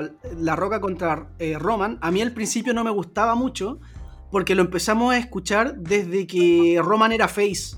Y a mí Roman face contra la roca como que no me llamaba tanto. Porque era como la típica lucha de atracción, pero como que no. Como Ahora que no pasaba nada. Ahora Ahora hay una historia y de familia, weón. Sí. I- imagínate a Roman diciéndole a la roca, reconóceme como el jefe de la mesa. Y la roca ni cagando, weón. Weón, Sí, te armáis la mansa historia Sí. entre los dos. po, Pero y lo usan lo medio. uso, eso, pues lo uso. ¿Y con quién se quedan los usos, po, weón? Uno para cada lado, po, weón. no, a ver, weón. Weón, se pueden armar muy buenas cosas. Sí. Y bueno, y ahí el tema de quién puede derrotar a Roman, creo que puta, falta tiempo como para ver quién puede Sí. ser, pero incluso podría ser alguien. Incluso puede ser un programa. ¿Quién le ganará a Roman? Pero el que le gane a Roman tiene que ser un compadre con. eh, no sé si tan consagrado, weón. Puede ser ¿Con proyección? un compadre con proyección, pero que le, pero que esté, ¿cachai? Que vaya ganando un momentum, pero no de tres meses, pues, weón. Que lleve su rato. Que lleve su rato con una cuestión ya que, que pueda demostrar que a lo mejor no es la primera vez- la primera lucha, pero que a lo mejor es la tercera que tenga con Roman gane, pues, weón. Como por ejemplo con Cesaro, que ahora podría suceder si se sigue manteniendo. Así Porque, es. Porque si lo volví a tirar de nuevo en- como a la, a la lucha en pareja, ahí yo, yo O te digo contra al tiro, Otis. yo te digo al tiro que mm, difícil. No, sí, está, está, está difícil, pero, pero puede ser que de acá a- a- es que, que quedan varios meses, bueno. Yo creo que el, el- el tema de se va a empezar a ver es súper importante cuando, cuando son lo- los papeles que van teniendo desde la serie sobreviviente. Sí. Porque generalmente los que utilizan en los equipos de cada marca se supone que son los referentes de cada marca. Sí. Entonces podríamos ver ahí si se, si se da algo por el estilo y ocupan a... Bueno, no sabemos en qué, van, en qué roster va a quedar después del draft. Pero bueno, Yo creo que sí o sí va, va a ocurrir en Crown Jewel, que está casi confirmado, entiendo. Yo creo que ahí sí o sí se va a dar Roman contra Goldberg. Porque Goldberg va a participar en ese evento y porque Vince hace rato que quiere hacer esa lucha y no se pudo dar en WrestleMania 36. Bueno, lo, lo bueno es que Goldberg no va a ganar esa lucha. esperemos que no. Esperemos Eh, esperemos. Eh, y yo creo, ¿sabéis qué? Puede sonar una locura ahora, pero yo podría ver venir a Carrion Cross derrotando a, a Roman. Como lo vienen construyendo desde NXT. O Bueno, siempre el trato es diferente en el main roster que NXT, pero es que Carrion Cross hasta te vende la pinta de un weón brutal, po, weón. Pero ahí sería un heel contra heel o tendría que convertir a un Carrion Cross más face. Sí, claro, tendría que ser más face. Bueno, es que en verdad. compro a ese weón de Karrion Cross como face en... así, no sé, habría que ver cómo lo construyen. Pero... Yo Pero vería un Kate Lee, weón, pero. Oh, que tendría sería hermoso Kid Lee, weón. Kid Lee, pero Kid Lee, yo no sé si con. Ah, Bueno, que contra Roman ya tuvo, tuvo ese encuentro en, en la serie sobrevivientes, weón. Quedaron los dos. Sí, sí. Sería interesante, weón, sería Sí. interesante. No me molestaría ver a Kirli tampoco contra mm, Bobby Lashley. Encuentro que tiene la credibilidad. Pero hay que esperar si vuelve o no. Hay que ver el, el papel que va a tener. No sé, weón. Vamos. No me puedo Puta la wea. Es que yo vi la cara de Chavi. La weá, weón. Se- puta, y es que ya me spoilearon, po, weón. Puta la cosa. Puta la weá, weón. Es que yo- Es que me dio risa, weón. Me dio risa, no hice me, nada. dio, me, me dio risa ver a Chavi, weón, que, que lo vi cagarse la risa, weón. Me tapé, weón, me tapé esta parte del rostro. No, pero viste, weón. Tampoco que va contra Lashley, weón. Weón, solo me reí, me estoy riendo. No, estoy pero es que, oye, weón, somos fans hace años, po, weón. Weón, vos vela nomás, vos ve nomás. Ya, lo voy a ver, lo voy a ver. Ya. Yo creo o sea, que. para contextualizar, para contextualizar, weón, estamos, estamos grabando este capítulo justo cuando el día lunes, weón, dan Raw. Raw del 19 de julio. Yo, yo quiero. Quiero empezar a cerrar este programa ya porque no, no quiero comerme más spoiler. Ahora, ¿qué voy a ir a ver el show? Ya sé lo que va a pasar. po. No, weón, no. Yo solo me estoy riendo, nada más. Voy a decir, ¡Oh, qué rico! Es que, weón, yo no quería decir absolutamente. De hecho, quería, com- o sea, quería como seguirte el juego, pero vi la risa de Chavi y dije, conche tu madre, voy, voy a morir, weón. Perdón, weón, por la chucha no dije nada, solo me reí porque fue muy chistoso, weón. Ya. Bueno. Cerremos esta mierda, weón, para no cagar a nadie más. Buena, weón. Ya. Eh, quiero agradecerles nuevamente por compartir este programa entre los tres. Siempre un gusto estar con, con ustedes, Jovers.